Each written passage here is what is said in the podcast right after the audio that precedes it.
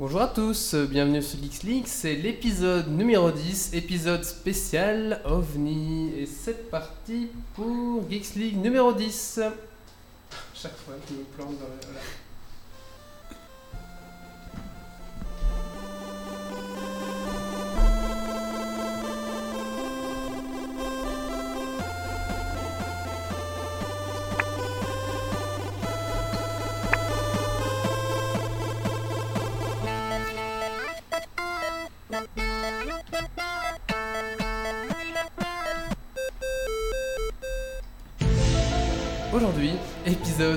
spécial.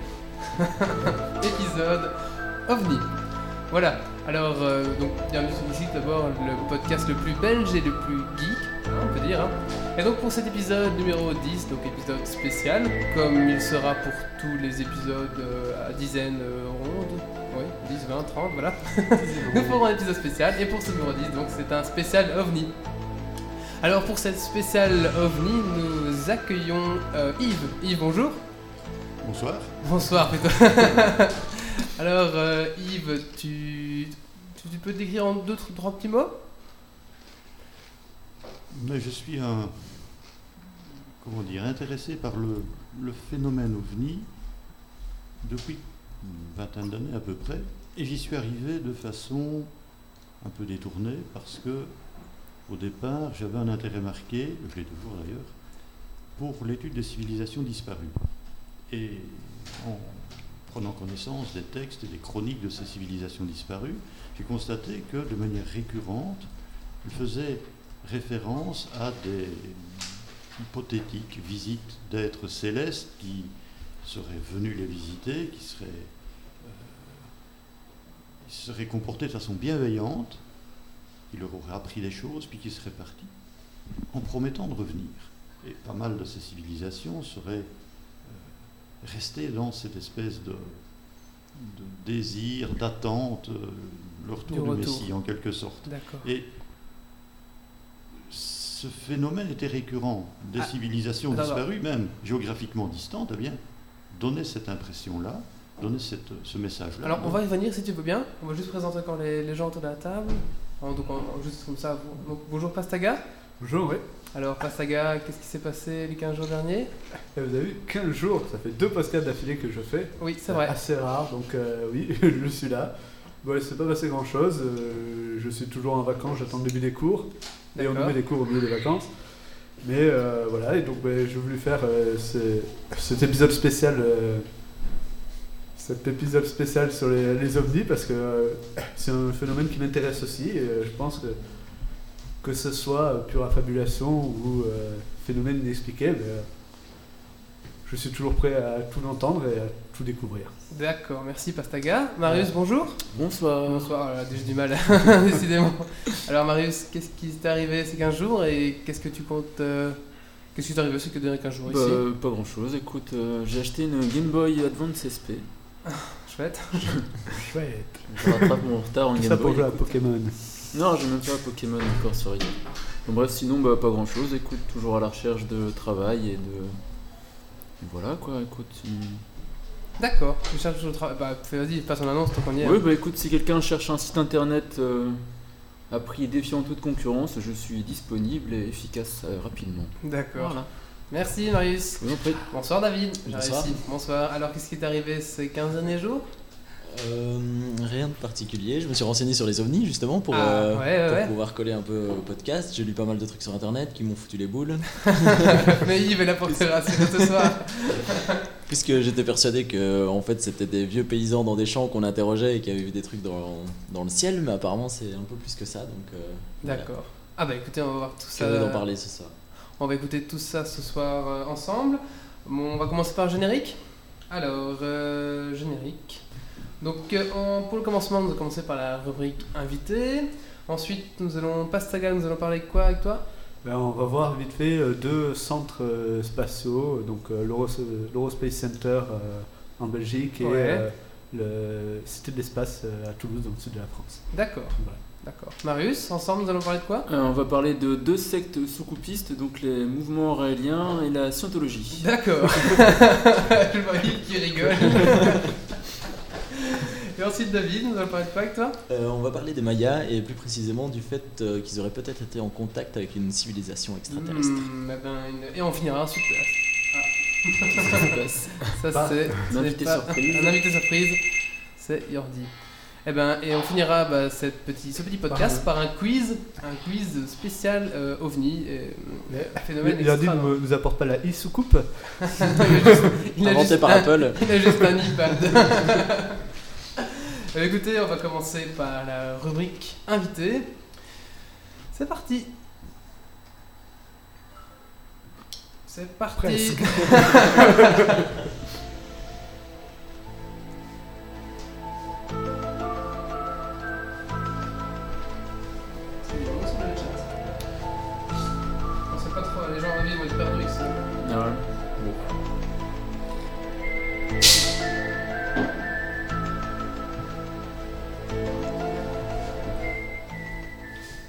Alors, ah, Café, Oui. coca. Alors Yves, rebonsoir. Bonsoir.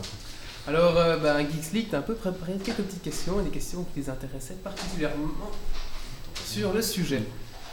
Alors, euh, bah, première question, bah, tu as déjà commencé à répondre. Qui es-tu? Je m'appelle Yves, j'ai 57 ans et je suis euh, un amateur de, je ne dirais pas de soucoupe volante parce que personnellement je n'y crois pas, mais un amateur de l'étude des phénomènes spatiaux. D'accord. Alors, deuxième question pour toi. Euh, comment as-tu, comment, enfin, comment tu as commencé à t'intéresser bah, aux phénomènes ovni et, et autres? Eh bien, comme j'ai commencé, merci à l'expliquer tout à l'heure, et je suis très très content d'entendre euh, parler des Mayas, parce que c'est l'étude des civilisations disparues, j'ai étudié ça pour mon, mon intérêt personnel, Oui. qui m'a fait prendre conscience qu'elle faisait, dans la plupart des cas, référence à des phénomènes prétendus spatiaux et à de prétendus contacts avec des, des êtres qui seraient venus du cosmos. Alors aussi bien les Esquimaux que les Mayas, que les Indiens d'Amérique, que les Sumériens Que les poneys. ont dans leur tradition des phénomènes comme ceux-là. Or, ce sont des, des peuplades qui sont séparées géographiquement par des distances telles qu'elles sont réputées, vu leur époque, ne pas avoir été en contact entre elles. Et pourtant, elles ont les Et mêmes. euh, pourtant, il y a une concordance certaine dans des grands thèmes récurrents, le contact, la bienveillance, le départ et la promesse de retour. Alors, Les pyramides aussi, non? Le fait que des Égyptiens en Afrique fassent des pyramides et que justement les Mayas euh, en, en Afrique du Sud en fassent aussi. Également, ça pourrait être interprété comme euh, également un, un indice de, de convergence. Alors, ou bien cette convergence, elle est le fait, je dirais, de l'âme naturelle de l'humain, ou bien il y a une, une source commune desquelles ces différentes civilisations se seraient inspirées, on ne sait pas très bien laquelle, c'est hypothétique, ou bien il- on doit supposer qu'il s'est passé quelque chose et que dans ces légendes, ces traditions, on a comme l'écho de quelque chose qui se serait produit. On n'a absolument aucun moyen d'avoir la moindre certitude sur ces sujets-là. Ce ne sont que des suppositions. Et alors, toutes ces questions eh m'ont amené à m'intéresser au, au phénomène. Je me suis documenté, j'ai lu une série de, de livres, dont certains, il est tout à fait exact de le dire, foutaient les boules, et d'autres étaient simplement risibles parce que c'était des tissus de, de, de- de fadaises et de choses tout à fait ridicules. Raison pour laquelle, à un certain moment, j'ai rejoint les rangs du seul organisme un petit peu sérieux qui traitait cette problématique-là en Belgique. À l'époque, c'était la SOBEPS. Je suis devenu enquêteur pour la SOBEPS et je le suis resté euh, jusqu'à leur euh, Alors justement, bah, je te coupe, mais pour te relancer sur notre question, qu'est-ce Oui. que la SOBEPS La Alors, SOBEPS, c'est la, La so- SOBEPS ou la COBEPS Alors, la SOBEPS, c'est la Société belge d'études des phénomènes spatiaux.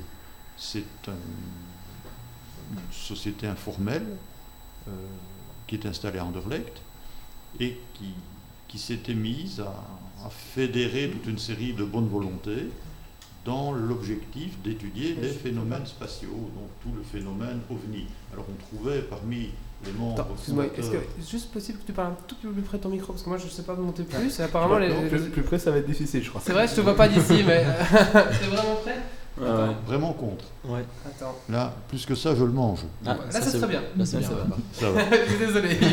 Donc le, la SOBEP s'était animée par une- un noyau d'une petite dizaine de personnes Mhm. qui tenaient la bibliothèque, qui tenaient des permanences, des permanences téléphoniques, de façon à récolter tous les témoignages qui convergeaient vers eux.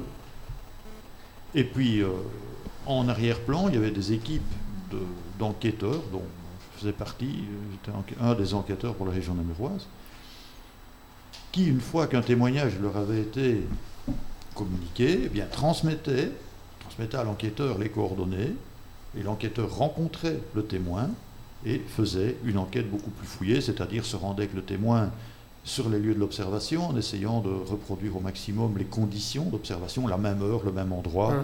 et posait une série de questions standardisées destinées à, à ne laisser aucun coin d'ombre, Mhm. de manière à cerner au maximum le- la réalité de l'observation. Enfin, c'est intéressant parce que tout à l'heure on, en discutait. Vous disiez que enfin, c'est pas que juste un organisme ça qui, qui recevait que des appels des témoins, mais parfois c'était relayé par, euh, vous parlez de la gendarmerie ou à, Tout à un certain moment. Tout à Donc, fait. C'était Euh, pas, euh, c'était pas pris euh, par, en déni par euh, les autres organismes, enfin les autres. euh, Non, non, pas du tout. C'est un organisme qui était parfaitement pris au sérieux parce que bien, il méritait d'être pris au sérieux. Il travaillait de façon la plus sérieuse, la plus intègre et la plus professionnelle possible, même s'il était composé uniquement de bénévoles.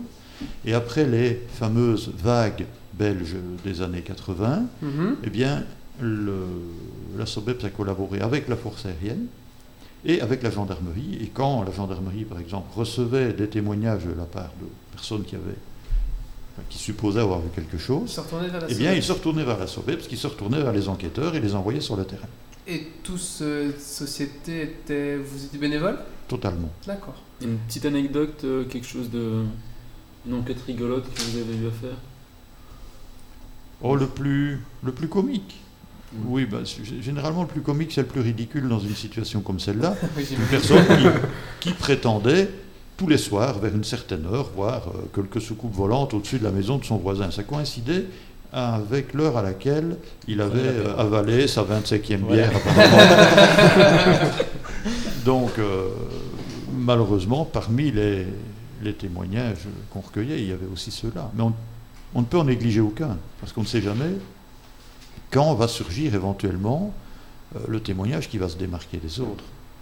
D'accord. Parce que Est-ce que toi, tu as déjà, tu m'as déjà répondu hors ligne, mais est-ce que tu as déjà euh, vu ou toi-même vu un, un effet ovni ou, ou extra, enfin voilà, Non, jamais, jamais. jamais. Donc Voilà, c'était pour un pour. Non. Alors, euh, donc voilà, Marius m'a grillé une Excuse-moi. un, un dossier que tu as trouvé. un- un- par contre, là, donc, un dossier ridicule, mais un dossier qui t'a semblé vraiment très, très, très, très, très, très per- pertinent en fait. Oui, en fait, des, je ne sais pas très bien, 50 ou 60 enquêtes que j'ai faites, je me suis trouvé face à la même proportion que les autres enquêteurs, c'est-à-dire une grosse majorité de gens de bonne foi mais qui se trompaient. Ils ont vu un avion, ils ont vu un- une planète, ils ont vu un- des débris de satellites qui rentraient dans l'atmosphère et qui laissaient une traînée, ils ont vu une, une étoile filante, une comète. Euh, donc des choses parfaitement explicables que généralement on parvient à découvrir simplement en se rendant sur les lieux et en reproduisant les conditions. Il y a malheureusement toujours une petite part de menteurs, de fumistes, d'ivrognes et de gens qui essayent de se faire valoir. hein. Le- je vous ai cité un exemple. Mhm. Et puis au milieu de tout ça, de temps en temps, moi j'ai eu la chance d'en voir un, il y a des cas qui sont particulièrement interpellants et pour lesquels on ne parvient pas à trouver une explication simple. euh, on ne parvient pas à voir clair, on ne comprend pas ce qui s'est passé. On a affaire à quelqu'un compétent, euh, éveillé, qui n'a pas bu, qui n'a consommé aucune substance bizarre, hein, je vous laisse deviner lesquelles, qui a fait une observation qui a duré longtemps, dans des conditions de visibilité optimales, qui est capable de décrire longueur, hauteur, largeur, de dessiner ce qu'il a vu, forme, lumière, euh, durée de l'observation, trajectoire et même l'altitude. Et là, face à quelqu'un de parfaitement capable et compétent, qui fait un témoignage tel que celui-là, eh bien, c'est difficile de dire oui, c'était un morceau de, de satellite, c'était un avion qui passait, euh, parce que non, la qualité du témoignage, le détail des choses observées ne permettent plus de réduire. Alors, on se pose une question, on n'a pas de réponse, on ne sait pas ce que c'est. Est-ce que tu as vécu ces, donc, des phénomènes qui étaient, euh, par exemple, que 10 personnes de la même région qui ne se connaissent pas? Attends, je te coupe, pardon, tu règles. Voilà. donc, 10, 10 personnes. 10 personnes que tu. Vers- Vers la bouche en fait ces micros là. Ah, d'accord. Ah. Ce sont les micros de Thomas, c'est pour ça. Voilà. Je lui ferai la leçon. Merci Thomas de m'avoir pas prévenu que c'était pas les mêmes micros que les nôtres.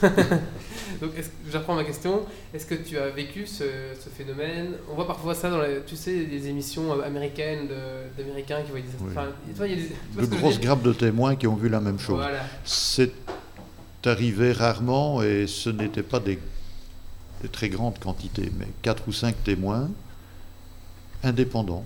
Donc il ne s'agit pas d'un groupe, mais de quatre ou cinq personnes qui reportent la même observation, plus ou moins au même endroit et plus ou moins à la même heure, d'une manière telle qu'on puisse, sur une carte, reconstituer une trajectoire. Oui, c'est arrivé. Ce n'était pas plus explicable. Pas plus explicable. C'était pas. euh, C'est arrivé, ce n'est pas moi qui ai enquêté, mais c'est arrivé. D'accord.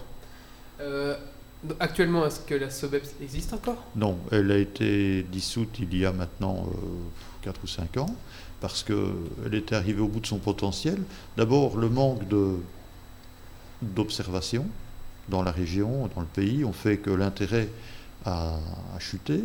Donc le nombre d'enquêteurs euh, potentiellement disposés à faire euh, des enquêtes ben, a, diminué de façon euh, très importante. Les, quelques personnes qui formaient le noyau dur de la SOBEPS, eux-mêmes, le temps a passé pour eux aussi, et à un certain moment, ils se sont trouvés euh, un peu fatigués d'avoir fait tout cela. Et la SOBEPS a cessé d'exister, et un de ses membres fondateurs a fait renaître la COBEPS. Alors je suis allé à une réunion, et puis on a eu quelques contacts par mail, et puis plus rien. Alors j'ignore totalement le, le, le statut actuel de la chose. Ils ont un site web, J'étais Ouais, vraiment. j'y suis, ouais, pas grand chose à part. Non, il n'y a pas grand chose dessus. hein. et voilà. Et je suppose que vous avez des dossiers, des, des films, je sais pas trop. Vous avez, je vous avez des archives. Où sont ces archives euh, pour l'instant? Euh, systématiquement été remise à la SOBEPS. D'accord. Et Je n'ai pas tenu de copie. D'accord. Ah d'accord. Mais la SOBEPS a encore ses archives? Elles sont quelque part en Belgique ou? Oh, oui, que je sache, oui. D'accord. Elles ont Et- été renvoyées dans l'espace. Zone mais 53. Est-ce qu'elles sont consultables par exemple ou? Je n'en ai pas la moindre idée. D'accord. C'était une question juste pour voir. euh, Parce que moi, ça m'intéresserait par exemple d'aller jeter un coup d'œil Ouais. euh, dans ces archives. Ça doit être très intéressant. En fait, ce qu'il aurait fallu faire, c'est réaliser une, base de données extrêmement fouillée. D'abord la réfléchir, mais dans le moindre des détails. Une base de données très fouillée et encoder tout dedans. Et puis après, faire du data mining. Et essayer de faire parler ces données. Parce que peut-être qu'il y a des concordances qui nous échappent totalement, parce qu'il y a une somme de, je ne sais pas, la, la SOBEP, ça avait peut-être 10 000 ou 20 000 té- témoignages, enquêtes, euh, elle-même composée de, si on réfléchit en termes de base de données, de 60 ou 70 champs. Ça fait une base de données titanesque. Il y a peut-être moyen d'extraire Ah quelque oui, chose oui, de cela, mais ça n'est pas encodé, donc on ne peut même pas en rêver. Ah, Peut-être qu'il n'y a rien à extraire. Mais- Mmh, mmh. Mais Marius, tu, tu cherches pas du boulot? Bon, C'est bénévole, hein, mais euh, ça t'occupera. Ah ouais, c'est ça, oui, Ça va je le n'en faire, doute pas. Mais... Maintenant Bah, Tu peux y aller en fait. Toi, t'es à fond, c'est pour ça. Voilà. Mais euh, ouais, Ah, c'est vrai que ça, pourrait être le- intéressant, euh, essayer de regrouper tout ça. et- Mais ça doit être un boulot titanesque, à mon avis. Oui, On- me demande sur le chat s'il y a d'autres sociétés en dehors de la Belgique dans le même genre. Il y a des sociétés du même genre en dehors de la Belgique, oui, il y en a en fait dans tous les pays. J'en connais en France, il y a Lumière dans la nuit, il y en a en Angleterre, il y en a en Italie, plusieurs. Il y en a aux États-Unis. Ah, Je suppose qu'il doit y en avoir dans Oui. tous les pays. oui. Il doit bien avoir les Men in Black quelque part. Je, je ne me suis intéressé qu'au site des langues que je pouvais lire. D'accord. Alors, euh, dans ton mail que tu m'as envoyé quand je t'ai contacté, tu m'as dit qu'il fallait apprendre à les traquer. Alors, Alors, ça m'a interrogé. il y a une, il y a une chose, c'est que parmi tous les témoignages, certains ne peuvent pas être réduits à des erreurs, à des ballons ou à des feux d'artifice. Mhm.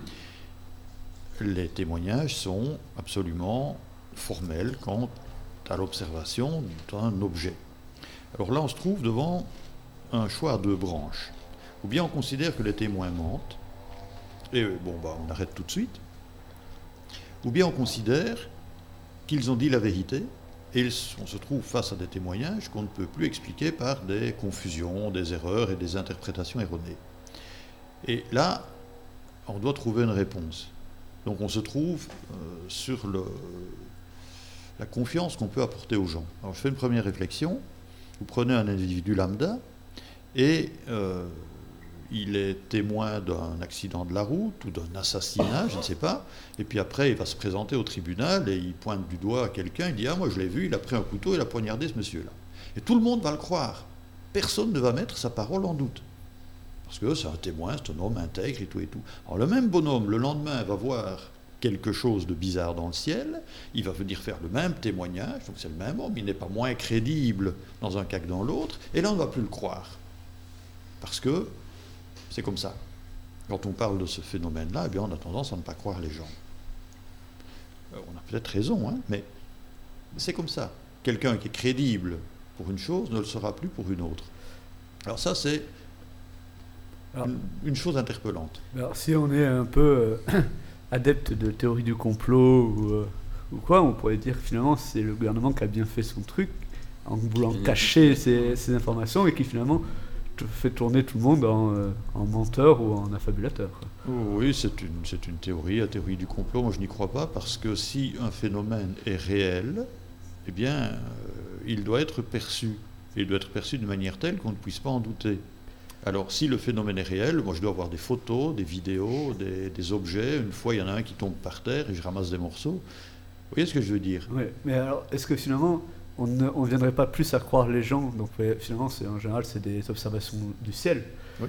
Et s'il n'y avait pas plusieurs personnes qui verraient la même Donc, bah, on vous parlait tout à l'heure de, bah, de pouvoir retracer un, un itinéraire, etc. Mhm. Mais donc, euh, là-dessus, déjà, ça devient un peu plus crédible, puisque plusieurs personnes les ont vus. Ça devient un peu plus crédible. Il y a une espèce de, de- d'ambiance sociale qui fait qu'une fois qu'on parle de ce sujet-là, eh bien, on est, on est plus cru, on crédible. Ça veut dire qu'il y a des témoins qui Qui se n'osent pas parler, qui Ouais. refusent de parler par crainte de ridicule ou, ou qu'on les traite de, de personnes Ouais. crédibles et de, de- d'esprits faibles. Mhm. Alors il y a Isabelle qui demande sur le chat est-ce que en Belgique il y a déjà eu des contacts crédibles? C'est une bonne question. Euh, je ne suis pas nécessairement au courant de tous les contacts qu'ils ont eu. Moi, j'ai pu enquêter un cas particulièrement intéressant qu'on n'a absolument pas pu réduire, on n'a pas pu expliquer ce que c'était. Euh, c'est le seul Est-ce que tu peux nous en parler plus concrètement, vraiment, dans les... de ce cas Oui en question? Oui, bien, c'est le, le témoin est un physicien. Oui. Donc, c'est quelqu'un qui a un- une approche vis-à-vis des phénomènes réels qui ne peut pas être mise en doute. Plutôt rationnel, quoi, dans son raisonnement. Voilà, c'est ça, quelqu'un qui sait observer, quelqu'un qui, est, qui connaît les lois de la nature, Mhm. qui a observé la nuit, enfin en début de soirée, en début de nuit, je dirais, un, appelons ça un objet, que on ne peut pas absolument prouver que c'est un appareil, mais en fait ça m'étonnerait beaucoup que ce soit un légume. Ben oui, il faut s'entendre. Dès l'instant où c'est un objet, euh, ou bien c'est un appareil qui a été fabriqué, ou bien c'est un légume, enfin un végétal, ou bien c'est un animal. Mais ça ne peut rien être d'autre. Les cailloux ne volent pas. Enfin, pas souvent. Bah, les- J'ai pas vu de courgettes non plus. J'ai pas vu beaucoup de courgettes volantes. Voilà. Mais ceci pour dire qu'il y a une liste absolument finie d'hypothèses de grandes catégories de, de nature d'un objet. Donc on va parler d'un objet. Physicien un objet euh, sphérique, tout au moins dans l'angle dans lequel il l'observe, relativement grand, une dizaine de mètres de, de- de diamètre, pardon, pas de rayon, et qui se situe à une dizaine de mètres d'altitude, illuminé en blanc, jaune, Et cet objet est immobile. Évidemment, lui, il voit ça, il prend peur. Enfin, il pense d'abord à un incendie. Ah Oui. c'est comme un gros. Oui, oui, c'est gros. Il s'approche, il constate que ben, ce n'est pas un incendie, c'est un espèce d'énorme machin illuminé qui est euh, finalement tout près de lui. Il prend peur. À ce moment-là, l'objet en question se met en route. J'avais des frissons. traverse les hautes branches d'un arbre et puis s'en va. Voilà.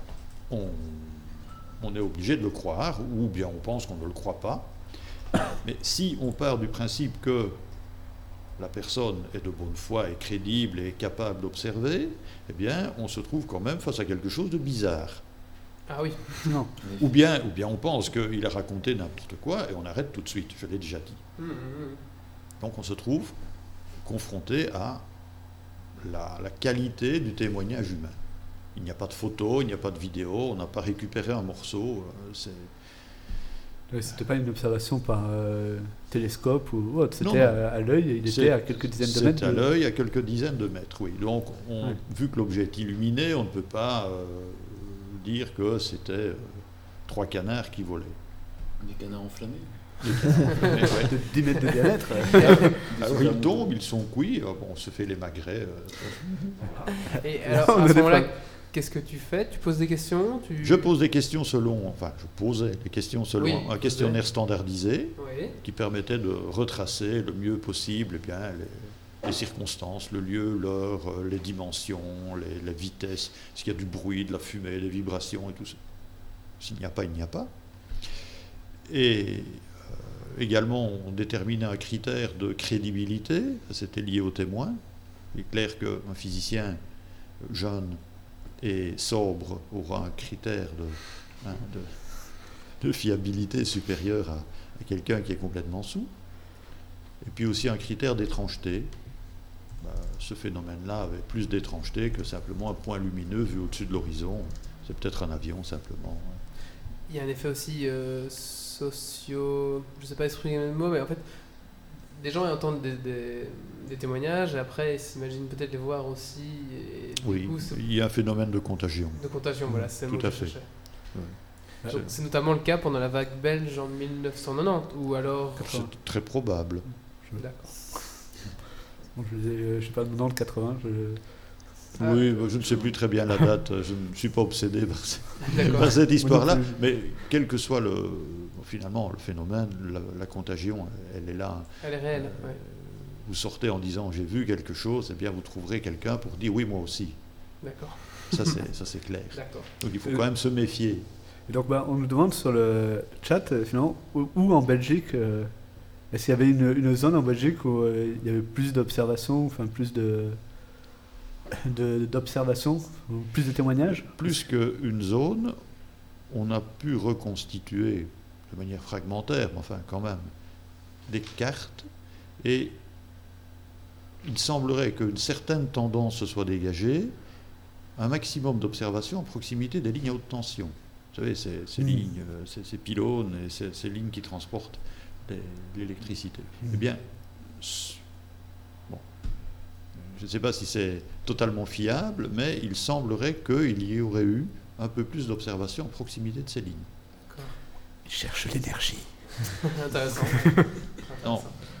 Ouais. Et, euh, oui, mais euh, et à- à- au niveau euh, géographique, est-ce qu'il y a une région de Belgique euh, peut-être un peu plus touchée ou non?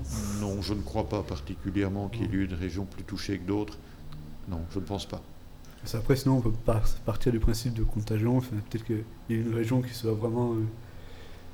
Où tout le monde commence à en parler entre eux, parce que euh, un tel a vu le machin, un tel, et puis euh, ça prend des proportions.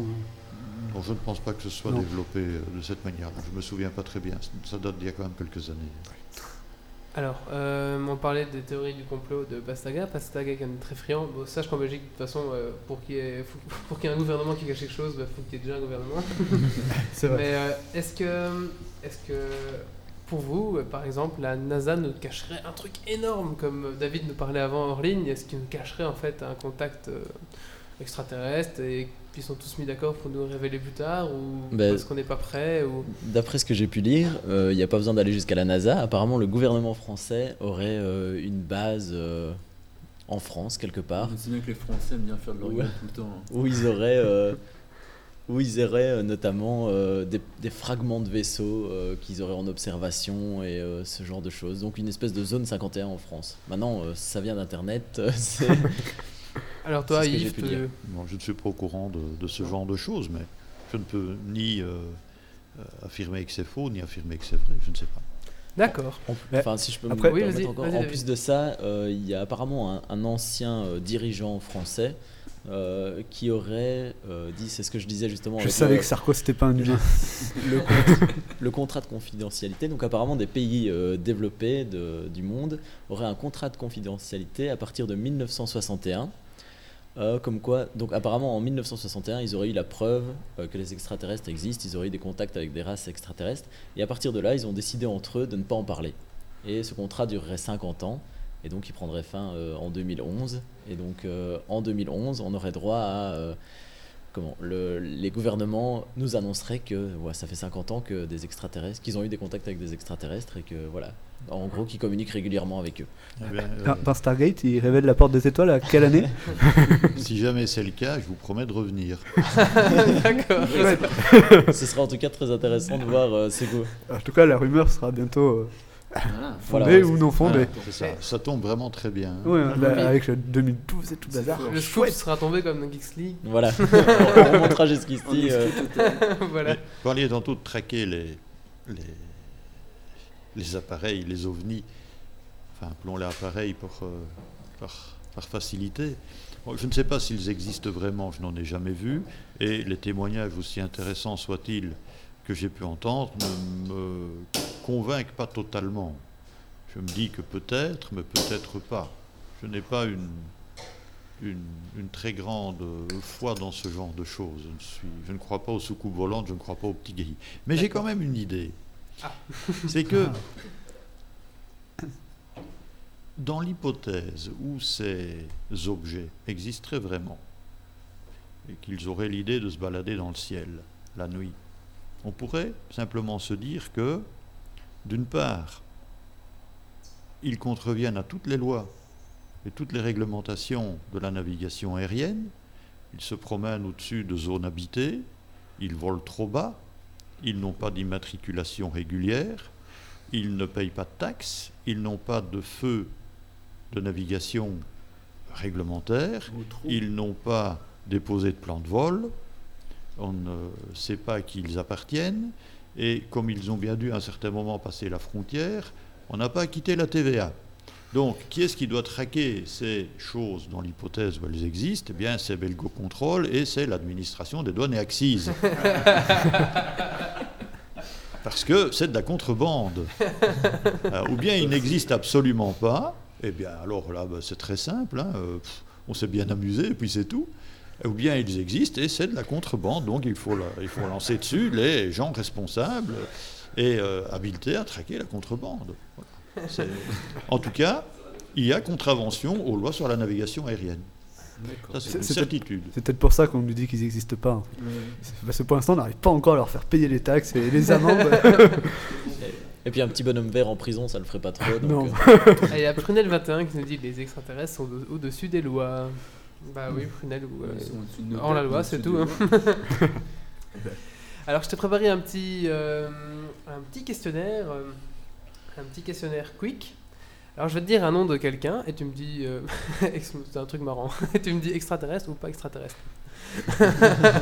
c'est Quiz, ok. Alors, E E.T. Non, non, certainement pas. Parce que E.T. est un demeuré. Et j'imagine mal un demeuré capable de mettre en œuvre une technologie qui lui permettrait de franchir l'espace interstellaire et aller se promener sur une autre planète. Bonne réponse. Alors Michael Jackson. Ah, peut-être, parce que, euh, en tout cas, euh, champion du transformisme. Et surtout qu'il a mis en scène sa mort. voilà. Pareil. Il n'est pas mort. C'est- Il est parce qu'il a voulu faire comme Elvis. Donc il est avec Elvis sur une île quelque part, sur notre planète. Ça, il rigole bien. Voilà. En regardant les infos. Spock.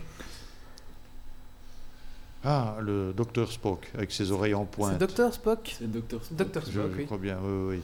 Oh, oui, certainement. Alors, euh, le marsipulami. Non. Non. Non. Bill Gates. Non plus.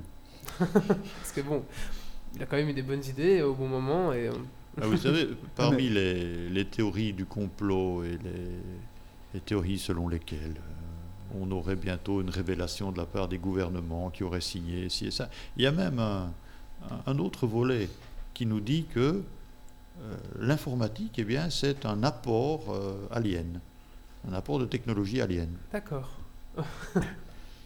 oui.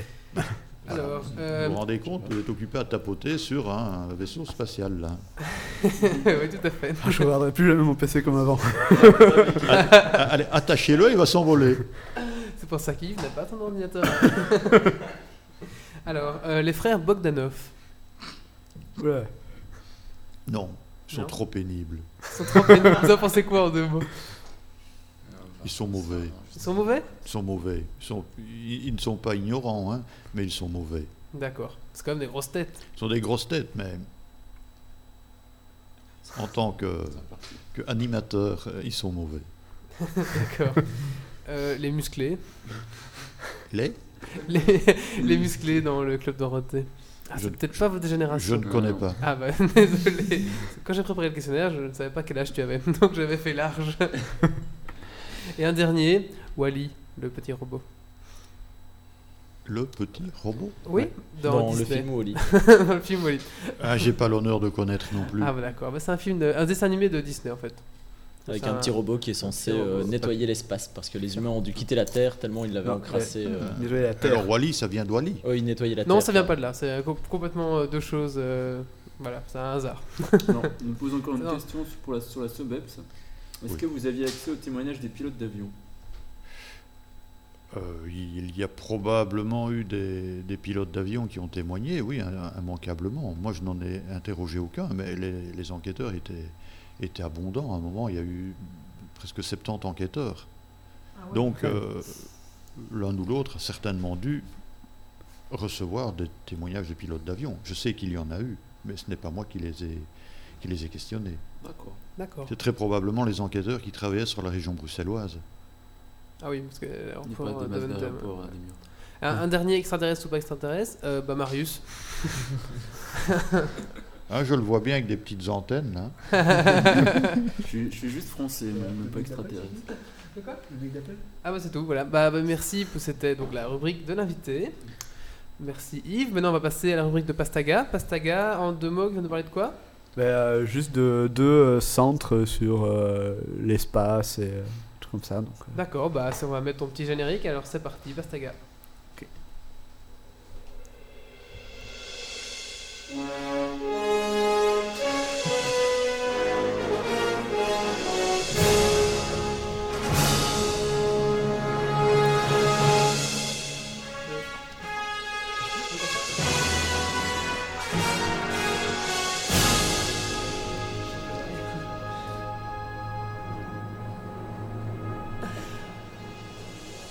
Alors Pastaga, on t'écoute.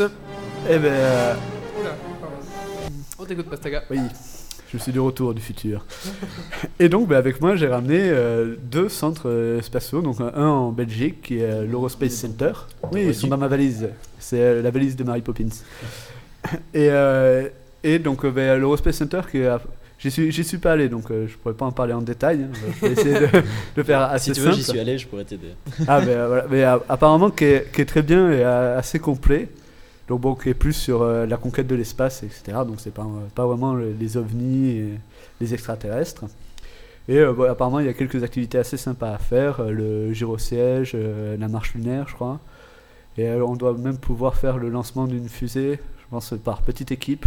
Où, on fait, où tout le monde euh, a des tâches bien définies et doit dire des phrases clés du lancement, etc. Ah, ça, je ne sais pas, mais à l'époque, il y avait euh, effectivement le, le siège suspendu euh, par, euh, par un bras mécanique, et donc on marchait comme si Ouais, on était sur la la, la marche lunaire, la rando lunaire. Et le, le siège qui est tourné dans tous les sens. Le, le gyrosiège. Voilà. voilà, c'est ça. Ben, donc ouais, donc ça apparemment c'est assez bien fait, au moins à l'Eurospace Center. Et ensuite du deuxième, que là je vais pouvoir parler un peu plus en détail, qui est à Toulouse. Il va falloir bouger un petit peu si on veut y aller, qui est euh, la Cité de l'Espace. Et donc euh, la Cité de l'Espace, cette année, a ouvert euh, tout un univers extraterrestre. Et comme pour l'Eurospace Center, elle propose le gyrosiège et la randonnée dans l'espace, en apparemment moins bien. Je, je les ai fait et bon, ça fait pas de grosses Ah, frayeurs. ok. Et, euh, et par contre, ben, c'est la partie extraterrestre qui est assez sympa, ils ont ben, créé donc, euh, un une nouvelle attraction qui est en- le Terradome. Et euh, avec, ils proposent des films qui parlent sur euh, pourrait-il y avoir de la vie autre que, part que sur la Terre. Et c'est assez intéressant puisque finalement, on, en ressort en se disant que la vie n'est pas aussi faible qu'on nous l'a toujours décrite, qu'il ne faut pas forcément du soleil, de l'eau, euh, de l'oxygène et de la chaleur, etc., pour que la vie apparaisse et que finalement ce soit une alchimie très complexe qu'on re- qu'on reconnaît que sur Terre et qu'on retrouve sur Terre, et finalement ça pourrait exister par ailleurs et dans bien d'autres planètes. Alors, on ne parle pas de petits hommes verts et d'extraterrestres, hein, mais on c'est- parle d'organismes. Donc un organisme, ça peut être un organisme monocellulaire, comme ça peut être des bactéries ou des, des poissons, des trucs comme ça. Des poneys. Des il y a peut-être une planète aux poneys.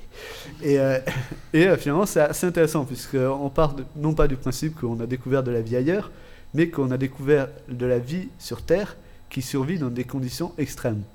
Alors, du peu que je m'en souviens quand j'y suis allé, on pouvait parler par exemple d'un animal qui est pas si euh, extraordinaire que ça, mais qui est un écureuil qui vit en Antarctique et qui est capable de survivre et de bouger avec son, son, son température corporelle qui descend à moins de 2 degrés. C'est celui qu'on a vu dans l'âge de glace, non. Je ne sais pas, mais en tout cas, voilà, il arrive à faire euh, fonctionner son sang, il le passe en surfusion, et donc son organisme arrive à survivre alors que sa température corporelle est à moins de 2 degrés. Donc normalement, ça, il devrait être congelé. Donc, et c'est un animal, c'est un écureuil, ça s'appelle l'écureuil arctique. Mais il mange quoi? Ça, j'en sais rien, je ne le connais pas plus que ça. Il est blanc. Pêche des poissons. ouais. Mais euh, donc on a, on a quelque chose comme ça. Après, on a par exemple un, un ver de terre, qui est, enfin un ver de terre, on va dire plutôt un ver de mer, qui survit dans les profondeurs abyssales et qui ne mange pas. Et alors bon, on se demanderait comment il survit, comment il se développe. Et en fait, il, il se pose en général au bord des cheminées volcaniques au fond de l'océan et il utilise la géothermie et donc euh, les- l'énergie de la chaleur pour se développer. Et donc il récupère tout ce qu'il a besoin autour de lui, euh, donc euh, tout ce qui est minéraux, etc., pour construire sa carapace et se développer, mais il ne mange pas en tant que tel, donc il ne transforme rien. Et il, survit juste avec l'énergie de la chaleur. On a des choses comme ça, on a des, des bactéries qui survivent que dans, les, euh, que dans le méthane, par exemple. Donc le méthane, qui n'est pas forcément la meilleure condition de survie. Et ben, euh, pour, aller sur ces pour euh, parler de ces bactéries, on sait par exemple qu'il y a des planètes dans notre système solaire, dont... euh, je ne les ai plus là, mais... Donc une, c'est une lune, un, une lune de un, satellite de Jupiter qui est Titan et qui est recouvert de tout, tout ce qui est liquide à sa surface, c'est du méthane. Donc on pourrait très bien retrouver cette même bactérie qui survit dans le méthane sur Jupiter. Finalement, on n'a pas besoin d'aller très très loin. Et en parlant de, Jupiter, Jupiter a quelques satellites super intéressants qui sont euh, Io, euh, Europe, euh, où il y a pas mal de glace et d'eau dessus. Et même si euh, la température est, très inférieure à ce qu'on pourrait avoir sur Terre, sous, ces épaisses couches de glace, il y a des températures convenables et donc de l'eau liquide. Et donc la vie pourrait très bien être là-dessus aussi. Euh, on, a, on voit notamment sur Mars, on vous en parle également. Euh, Mars, finalement, on, sait qu'il y a de l'eau dessus. Et on peut présager que sous euh, quelques kilomètres de glace, dans les pôles, il y aurait de l'eau liquide. Et donc des bactéries pourraient très bien pu survivre. Donc finalement, les extraterrestres existent. Mais ce pas des petits hommes verts qui viennent nous voir, ça c'est clair et net, enfin pour l'instant. Euh, c'est- Moi je suis pas non plus adepte. C'est des petites bactéries qui nous rendent malades. Voilà. et, et donc, mais, pour l'instant, je trouverais ça un peu gros que les extraterrestres viennent nous voir et qu'il y a des vies intelligentes comme ça et qui se cacheraient de nous. On en connaît tellement peu sur euh, l'univers Voilà. que, comment dire. Alors, euh, Il y a des milliards de planètes, alors ça aussi on nous l'explique très bien. Donc tout ça c'est à, donc à la Cité de l'Espace à Toulouse. Donc euh, si vous avez l'occasion d'y aller, c'est super intéressant, on apprend beaucoup de choses. Et on nous parle également de- des milliers de planètes qu'il y a dans les milliards de galaxies qui existent, avec les milliards d'étoiles dans chaque milliard de galaxies. Donc il y a une infinité possible de planètes. Et finalement, ben, oui, la vie pourrait très bien exister, même comme on la conçoit maintenant, nous, avec des êtres doués d'intelligence. Maintenant, on, on en est arrivé à un point où la physique ne nous permet pas de voyager plus vite que la lumière, et que donc si on voulait euh, joindre une de ces planètes, aussi éloignées qu'elle soit, on aurait beaucoup de mal. Donc euh, peut-être que la vie existe ailleurs et qu'ils pensent eux aussi qu'il y a des extras à leur planète. Euh, dans l'espace, mais pour l'instant, on n'est pas encore capable de les joindre, ou ils ne sont pas encore capables de nous joindre. Et est-ce qu'on pourrait pas imaginer que les extraterrestres, un jour, ce serait nous? Parce que justement, enfin, je veux dire, depuis que la- les humains existent, euh, on passe notre temps à conquérir des territoires, euh, à attaquer le, le voisin, etc. Et c'est justement nous qui parlons de- d'explorer l'espace. euh, Ben, le- c'est- Est-ce que ce serait- le fait d'avoir peur de se faire envahir, ce serait pas justement une projection? Parce que nous, on, on- Ouais. on- on a ça dans, dans le corps, en, en quelque sorte, ce serait de, de conquérir le... Et C'est c'est ce qu'on ce qu'on apprend aussi là-dedans. Et ce qu'on apprend également, c'est que physiquement, pour l'instant, c'est impossible. C'est que physiquement, à part envoyer euh, une espèce de vaisseau euh, énorme colonial où euh, les êtres humains pourraient se reproduire et vivre pendant des centaines de milliers d'années pour atteindre la prochaine euh, planète plus ou moins habitable par l'homme, ça serait pas possible. Vu qu'on physiquement, c'est impossible de voyager plus vite que la lumière. Et donc, on aurait, il nous faudrait du temps énorme pour aller plus loin. Donc, Et du pétrole. dans, dans les 100, 100 ou 300, 400 prochaines années, nous ne serons pas encore en train de conquérir de, de nouvelles planètes en dehors de, de la Voie lactée pour parler de notre galaxie, mais euh, de notre système solaire. Donc voilà. L'autre solution sera peut-être la terratransformation. La terraformation. Ah, là, pardon, la terraformation. Et euh, ça, ils sont en train de l'étudier pour Mars. Ah ouais. Donc euh, essayer de transformer euh, l'atmosphère de Mars pour la rendre viable. Mais bon, sachant que... On pourrait faire un pont après de Mars à la Terre. Ouais, un ascenseur. Puis on n'en parlait plus. Mais euh, c'est vrai que... Il faut quand même 3 ans et demi pour aller sur Mars là, non? Ouais, enfin, ça, ça reste encore Ce des sera trucs... un long euh, ascenseur. Mais ils sont en train, ils sont en train de faire que- une... euh, Ils sont en train de faire une... Voilà, hop, 3 ans et cette musique. ça- Il y a une équipe, et je crois qu'il y a d'ailleurs un, un Belge ou deux qui, a été envoyé, euh, qui est en train de s'entraîner pour passer 6 ans, je crois, dans le, ensemble pour pouvoir voir s'ils peuvent faire une mission sur Mars. Donc voilà, et euh, tout ça, ben, on peut l'apprendre sur, euh, à la Cité de l'Espace à Toulouse. Alors Yves va nous quitter. Bah merci Yves d'être venu. Et grand merci de m'avoir invité. Bah, Bah, bah, C'était très, très très très très intéressant et c'est avec plaisir qu'on t'a invité. Bonne soirée. Bonne soirée Yves. Je, je raccompagne Yves ou je vous laisse discuter? Ça va. Ah bah. Et donc, ben, euh, voilà, donc euh, pour euh, le- l'Eurospace Center, ben oui, euh, je connais pas, pas plus que ça. Euh, on m'a dit qu'il fallait que j'y aille, que ça serait assez intéressant. Bah, fr- Enfin, moi j'y suis allé euh, en voyage scolaire euh, quand j'étais Ouais. en Ben, humanité. il paraît que c'est le mieux d'y aller en j'ai- groupe. J'ai pu visiter euh, l'intérieur d'une navette spatiale, Mm. euh, donc euh, le gyrosiège, comme tu le dis, le, le truc pour marcher sur la Lune, t'as dit que ça s'appelait Ouais, la rando euh, lunaire. hein. J'ai vu lunaire. l'expo Star Wars, c'est pareil, non? De quoi L'expo Star Wars, c'est pareil, non Euh, pas de à, ça. à côté du parc de la Villette. euh, Donc, et, et à- en fait, il y a aussi des gens qui s'entraînent sur place, euh, donc euh, à l'Eurospace Center, oui, parce qu'il y, y a un gros cylindre rempli d'eau en fait qui simule la pesanteur. Ouais, et ils peuvent- c'est une espèce de grande piscine où ils peuvent descendre Voilà, c'est et euh. Ouais, j'avais entendu parler. ouais. Donc euh, c'est vrai que c'est assez complet et il y a une super activité euh, pour copier un petit peu euh, le truc de Poit- euh, Poitou, c'est ça? Non, pas Ouais, Futuroscope, ouais. le photyroscope, c'est qu'il y a une Poitiers. euh, Poitiers, voilà. Euh, c'est dans le Poitou. Vous avez de la chance. C'est quand même bien. en fait. Il y a euh, une salle de cinéma avec des sièges euh, qui bougent et donc il y a une, une petite, euh, une petite animation comme si on était dans- justement dans un vaisseau spatial. euh. Et euh, alors ça c'est intéressant parce que mais dans l'Eurospace Center effectivement il y a, il y a ces projections.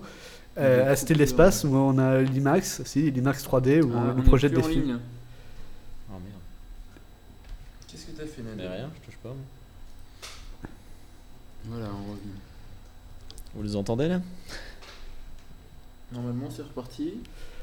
Donc ouais, donc mais, euh, si à l'Eurospace Center il y a un des donc euh, c'est euh, quoi c'est un c'est pas un IMAX c'est un truc euh, Non, Qui c'est bouge, un- hein. c'est une salle de cinéma avec des, des sièges euh, Qui bougent. Qui bougent, ouais. bah, à Toulouse donc à, l'Euro- euh, à Cité de l'espace euh, il y a un IMAX 3D donc avec les lunettes etc.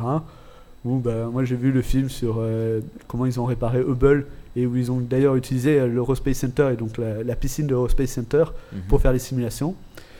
Et il y a aussi un planétarium, donc je pense que ça doit y être aussi, non? Planétarium, c'est la salle de cinéma Ouais. en forme de grosse bulle. Voilà, où normalement Euh, on non, observe a- les étoiles. Enfin, euh, il n'y a, pas ça. En tout cas, pas quand ça j'y suis allé, euh, il n'y avait pas ça. bah donc là, il y a ça. Donc on observe les étoiles, on apprend sur les constellations, et puis après on a un petit film sur les origines de la vie, et sur les autres planètes, etc. Donc voilà. D'accord. Il va falloir meubler encore un petit peu parce que Wally est pas revenu. Mais de toute façon, ils nous entendent pas. Donc, euh, Bah si, ça Donc fonctionne pour l'instant, faire un on, on petit parle entre nous donc. Ouais. Depuis. Mais euh, donc voilà, enfin, j'aurais- je voulais faire court donc pour qu'on puisse. euh, pour qu'on ait le plus. plus de temps pour les autres rubriques. Et euh, sinon, euh, mais rien, je touche pas. qui. Pourquoi Ouais, on a c'est du son là? Il se passe quoi là Vous nous entendez là? Normalement, C'est quoi, ça On a utiliser euh, l'Eurospace Center et donc la, la piscine de l'Eurospace Center pour faire les simulations. Et il y a aussi un planétarium, je pense que ça doit y être aussi, non? Planétarium, c'est la salle de cinéma Ouais. en forme de grosse bulle. Voilà, où normalement Euh, on non, observe les étoiles. Enfin, il euh, n'y a, pas ça. En tout cas, pas quand ça j'y suis allé, euh, il n'y avait pas ça.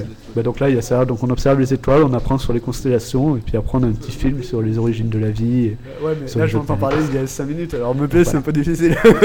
En tout cas, ta voix passe bien, hein, Pastaga. il me semble. Mais De toute façon, ils nous entendent pas. Donc, euh, Bah, Donc, le-. Merci Nadal. non, c'est bon. Non. Petit problème technique. Ah, pour commencer à picoler, maintenant que l'invité est plus là. Donc, euh, bah, je sais pas, euh, c'était quoi la rubrique suivante, vu que Wally n'a pas l'air de vouloir revenir. euh, Je sais pas, c'est- Euh, on perdu chef. Toi, tu disais quoi déjà? Moi, je parle des sectes. Des sectes? Bah, Je pense euh, avant de parler des sectes, on va parler des Mayas, puis on va remonter dans le temps, on va arriver dans les sectes et les Illuminati. Voilà. J'espère que tu parles des Illuminati, parce que j'ai plein de Non, non, je vidéos. parle juste de Raël et des scientologues. Je même pas des Illuminati qui vont infiltrer le gouvernement américain et tout le bazar, des francs-maçons. Bah si, Ah, bah tu nous en parleras là. Donc, ça va. petit retour en arrière. Zut, zut. Nous prenons le- la DeLorean et nous remontons euh, des milliers d'années en arrière. Jingle à la bouche. Voilà, oui, c'est vrai qu'en fait, on n'aura pas les jingles, donc. euh, C'est la fête. On n'a plus rien, enfin on a été abandonnés, livrés à nous-mêmes, on sait même pas comment ça fonctionne. plus de modérateur. Donc, euh, j'ai je pas sais pas. toucher à ça. On, Mais- on enchaîne sur les Mayas alors? Ouais, vas-y. Ouais, Moi j'aime bien parler des Mayas. Alors, les Mayas, le peuple du soleil, euh, a existé. Merde, ça commence par une définition Wikipédia. non, non, pas Wikipédia. euh. Bon, d'accord. Les Mayas, appelés aussi euh, le peuple du soleil, donc est originaire euh, de ce qu'on appelle maintenant le Mexique. Donc, c'est dans cette zone-là que- qu'il qu'il vivait, euh, environ au 8e siècle. Je resitue pour les gens qui. au 9e siècle, pardon. Leur capitale n'était pas située d'ailleurs à l'emplacement de Mexico. Tout à fait. C'était pas vraiment une capitale parce qu'il faut savoir que les Mayas n'étaient pas une entité. C'était le, euh, c'était différents la peuples. cité la plus puissante. C'était différents peuples entre eux euh, Mm. qui se qui s'affrontaient sans arrêt en fait. Je pense que c'est la connexion alors. hein. Bah, c'était, c'est un genre de, On continue, écoute, au pire, C'est- sera un, un genre de, de Grèce, euh, En de. Grèce antique. Quoi. de Voilà, enfin bah, c'est le genre de tous les peuples de l'époque euh, qui se tapaient sur la gueule sans arrêt, donc euh, voilà.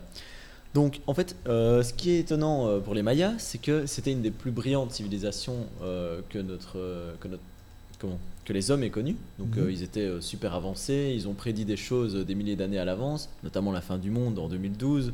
Euh, voilà, tout le monde sait que ça va se passer. Donc voilà, ils avaient des, des monuments impressionnants, enfin vraiment une civilisation au même titre que l'Égypte par exemple, aussi, Mhm. aussi puissante que l'Égypte. Et justement, comme on en parlait tout à l'heure, euh, une similitude entre les deux, c'est que les Mayas faisaient des pyramides et les Égyptiens aussi, et on va dire plus ou moins de la même façon. Ils empilaient des blocs l'un sur l'autre et euh, ils essayaient d'aligner euh, par rapport au soleil. Par exemple, enfin, j'ai pu lire Ouais. tantôt que les Égyptiens alignaient leur, leur, euh, comment, leur pyramide par rapport aux axes, donc soleil, nord, ouais. sud, ouest et Ouais. est, alors que les Mayas, eux, orientaient ça par rapport au soleil et euh, à l'ombre. euh. En fait, c'était vraiment, c'était orienté à 17%, 17 degrés pardon, par rapport euh, aux axes principaux. D'accord. Et euh, finalement, est-ce qu'on pourrait pas dire que 17 la pyramide. pourquoi 17 degrés? 17 degrés donc euh, par rapport au nord et au sud justement donc Mhm. les, les Égyptiens étaient on va dire à 0 à 0 degré et euh, les Mayas étaient à 17 pour- 17 degrés justement pour pouvoir jouer avec le soleil et ils dessinaient des formes sur leur euh, j'en ai une merci sur euh, leur pyramide en jouant Ok. avec le soleil Est-ce qu'on peut pas dire finalement la pyramide ce serait l'architecture la plus simple pour monter en hauteur? Parce que pour moi je serais arrivé à un simple. concept assez simple. C'est finalement on prend euh, des blocs et pour monter le plus haut possible, on prend une grande base et Ouais, ou On alors monte on, plus haut. on commence par empiler les blocs l'un sur l'autre, on voit que ça tient pas bien, donc on Ouais. solidifie la base et. euh, donc euh, est-ce que l'humain aurait été assez intelligent pour penser deux fois à la même solution? Mais les Chinois faisaient la même chose que leur rizière, hein, Ouais, Exactement. final.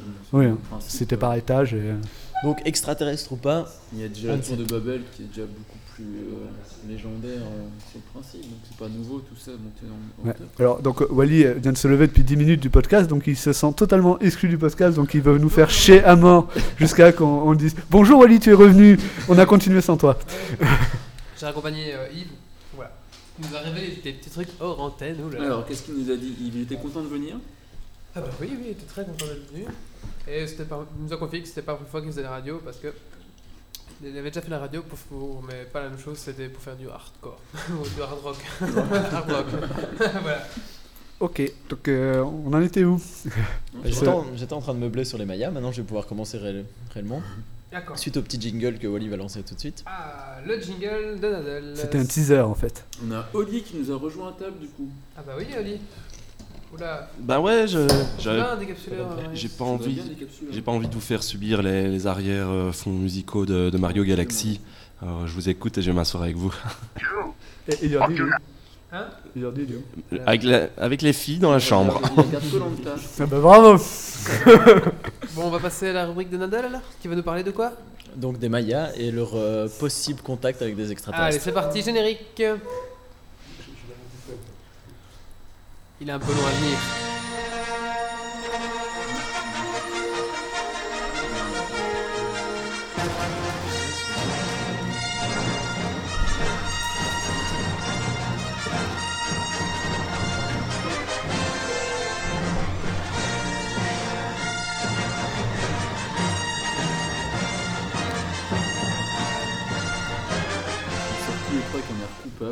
Et voilà, David, à toi la parole. Voilà, donc je vais pas vous réexpliquer euh, ce, qu'on les, ce que sont les Mayas, je, je viens de le dire euh, juste avant. Oui, tout à fait, j'ai entendu. De toute façon, ils étaient en coupure plus ou moins sur le truc, donc. euh, Ah, je donc, Bah à la limite je recommence, d'accord. Ouais.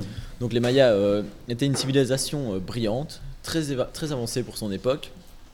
Déjà, d'ailleurs un petit peu trop en fait, ce Ils qui nous étaient- amène... euh, Ils étaient brillants comme les vampires dans Twilight? Non, ils étaient brillants tout le temps, même, euh, même quand ils n'étaient pas au soleil. D'accord. Et euh, donc ils ont notamment euh, prédit des, Ah, je- des je- éclipses. Je t'interromps parce qu'en fait, j'ai mis, j'ai acheté des soucoupes. Je l'ai pas vu. Alors, il faut les manger. hein. Moi, j'aime pas ça. Alors, euh, mangez les soucoupes. hein. je t'en prie, à toi. Donc euh, Nadal ne finira pas son On sujet. Wally l'a décidé, Wally le fera. Mais arrête- mais arrêtez d'être sérieux pendant une heure, je pense que là ça va être dur de. Donc ils ont prédit aussi euh, la fin du monde. Enfin, quoi qu'en fait ils n'ont pas prédit la fin du monde, c'est juste que leur calendrier s'arrête euh, le 21 décembre Ils 2012. savaient pas donc, compter plus loin que si ça se trouve, 2012. ils avaient juste Ils la avaient flemme. papier. Voilà, ils avaient, ils avaient peut-être simplement Ils la flemme plus, plus et de euh, place à l'intérieur de la pyramide. Merde. les gens en ont déduit que ce serait la fin du monde puisqu'ils avaient prédit euh, des éclipses. euh, Enfin, ils ont prédit toutes sortes de choses. Mais ils n'ont pas Des prédit la fin du monde en tant que tel. En Ils n'ont pas prédit la fin du monde en tant que tel. Mais. Nadal, tu n'as pas fait des réserves de nourriture pour 2012 Ah, c'est pas encore. Tu vas Non, le faire. mais j'ai acheté un shotgun. Et à- à part la fin du monde, ce qu'ils avaient prédit a été vérifié. T'as une voix qui fait peur dans le. Euh, oui, justement, je vais, je vais en parler après. Donc, ce que je voulais dire, donc, c'est que les Mayas en fait ont été euh, au top de leur civilisation et c'est à ce moment-là qu'ils ont disparu. Ce qui est quand même étonnant puisque euh, donc la, la- comment, la population n'a pas arrêté d'augmenter, d'être de plus en plus puissante, de plus en plus brillant et du jour au lendemain, on n'entend plus parler, euh, il n'y a plus de traces euh, nulle part dans l'histoire, etc. Ils sont pas Ils un ont tous été lobotomisés. détruits entre eux à se foutre la guerre les uns sur les autres non? Alors ça c'est la version euh, Officielle. on va dire la, la plus non la plus raisonnable. Ce serait que effectivement comme c'était des, tous des peuples rivaux, ils se sont entretués. Maintenant en général, on ne s'entretue pas. euh, En tout cas, ils sont balèzes, et- les deux derniers sont morts en même temps. Voilà, c'est ça. Il reste, il reste normalement au moins une Il trace. paraît qu'il y avait un peuple maya wallon et un peuple maya flamand. Alors, par contre, maintenant, l'histoire, la légende, on va dire, ce serait en fait qu'ils seraient retournés vers leur planète d'origine. Donc, en fait, ils se sont simplement installés sur Terre, ils ont fait évoluer un petit peu les choses, et à un moment, ils en ont eu marre et ils sont rentrés chez eux, sur leur planète. Donc, ça, Avec ce c'est qu'ils voulaient peut-être. peut-être avec ce qu'ils voulaient. Ah, avec leur. euh, Avec l'or, euh, je sais pas. Donc voilà. Et alors, euh, donc il y a plusieurs preuves en fait. Plusieurs personnes sont persuadées que les Mayas ont eu un contact avec des extraterrestres, qui explique le fait qu'ils soient aussi évolués, qu'ils étaient aussi évolués. Donc il y a, euh, je vais vous citer euh, plusieurs preuves. Malheureusement, j'ai pas pu trouver euh, tout ce que je voulais. T'as pas la réplique du crâne de cristal? Non. Fuck. Donc- Quand tu dis évoluer, c'était par rapport à, à quoi? Par rapport euh, au monde Ah, dans lequel ils vivaient, donc en, en 800, Ils avaient déjà des vélos? Non, ils avaient, des voitures volantes. ils avaient pas de vélo, mais par contre, euh, ils avaient un système, donc euh, là où ils habitaient, donc comme je l'ai dit tantôt au Mexique, dans, dans la période du Mex- dans la région du Mexique, euh, il pleut que euh, genre 3 mois par an, et le reste du temps il pleut pas. Et donc il leur fallait de l'eau parce qu'ils ont pas, ils ont pas installé leur civilisation près de points d'eau. Ils sont cons. Pour des gens évolués, ils sont un peu. Mais non, Ah mais justement, non, parce que justement, Parce- l'humanité elle s'est développée euh, aux abords des fleuves et des, euh, des littoraux. mais mais justement là ils n'étaient pas près de l'eau. Et alors là, Pourquoi? Pourquoi? Eh bien, simplement parce que leur ville était entièrement recouverte d'un enduit qui était complètement imperméable et l'eau coulait sur les maisons, arrivait sur les places, les places étaient légèrement inclinées et coulaient dans un immense réservoir. Donc, enfin, il faut quand même euh, avoir un minimum de voilà, il faut avoir un minimum de jugeote pour récupérer toute cette flotte Tout et, euh, et la mettre dans, euh, dans un réservoir qui permettrait de vivre jusqu'à la prochaine saison des pluies. Quoi. D'accord. Et donc, tu vas en venir à quoi, les Mayas? Mais euh, voilà, donc je voulais dire qu'ils étaient super civilisés. On m'a demandé pourquoi ils l'étaient, je- j'explique. D'accord. Alors ce que je voulais dire maintenant, c'est que en fait, on Ah, retrouve. il paraît aussi qu'ils ont inventé Maya l'abeille. Merci Wally. On a plus le. Ah. Mais euh, bientôt, aussi. bientôt on coupera le micro de Wally. Tu peux mettre un pour Oli Donc, aussi. ce à quoi je voulais arriver en fait, c'est que dans leur, euh, dans les traces écrites qu'ils ont laissées, donc sur, euh, Voilà, je euh, sur leurs bâtiments, dans leurs écrits, etc., c'est qu'on retrouve énormément de, de personnages qui ressemblent étrangement à ce qu'on appelle aujourd'hui des cosmonautes, des astronautes. Donc des gens, des personnages qui auraient des, des casques, qui auraient des combinaisons, euh, enfin voilà, comme, euh, comme on peut imaginer dans des Indiana Jones, cosmonautes c'est maintenant. le crâne d'argent. Bah, je pense que c'est inspiré de, de ça. Peut-être plus des Aztèques, mais. euh, Enfin voilà, donc on retrouve, Il est en vraiment- cristal le crâne. Un cristal, pardon. on, on retrouve plein de traces comme ça. Et alors, des, des preuves concrètes, ce sont les statuettes de Teotihuacan. Teotihuacan. Teotihuacan. Voilà, comme ça. Et donc, en fait, Non. ce serait, euh, c'est des statuettes, on en a retrouvé 9, qui font euh, de 15 à 23 mm de haut. 23 Et- mm Ouais, donc c'est vraiment Ça pas haut. hein. Et euh, quand on regarde, vous pouvez peut-être taper sur Google, vous allez voir la, allez, la précision euh, de, ces, de ces statuettes. Pour 2 cm de haut, c'est vraiment euh, impressionnant. Et apparemment, euh, ces 9 statuettes représenteraient les 9 individus descendus du ciel qui auraient initié les, auto- les, les auto- autochtones pardon, de l'époque à diverses sciences, dont l'astronomie. Donc ce seraient en fait des gens qui seraient descendus du ciel, qui auraient enseigné l'astro- l'astronomie aux Mayas.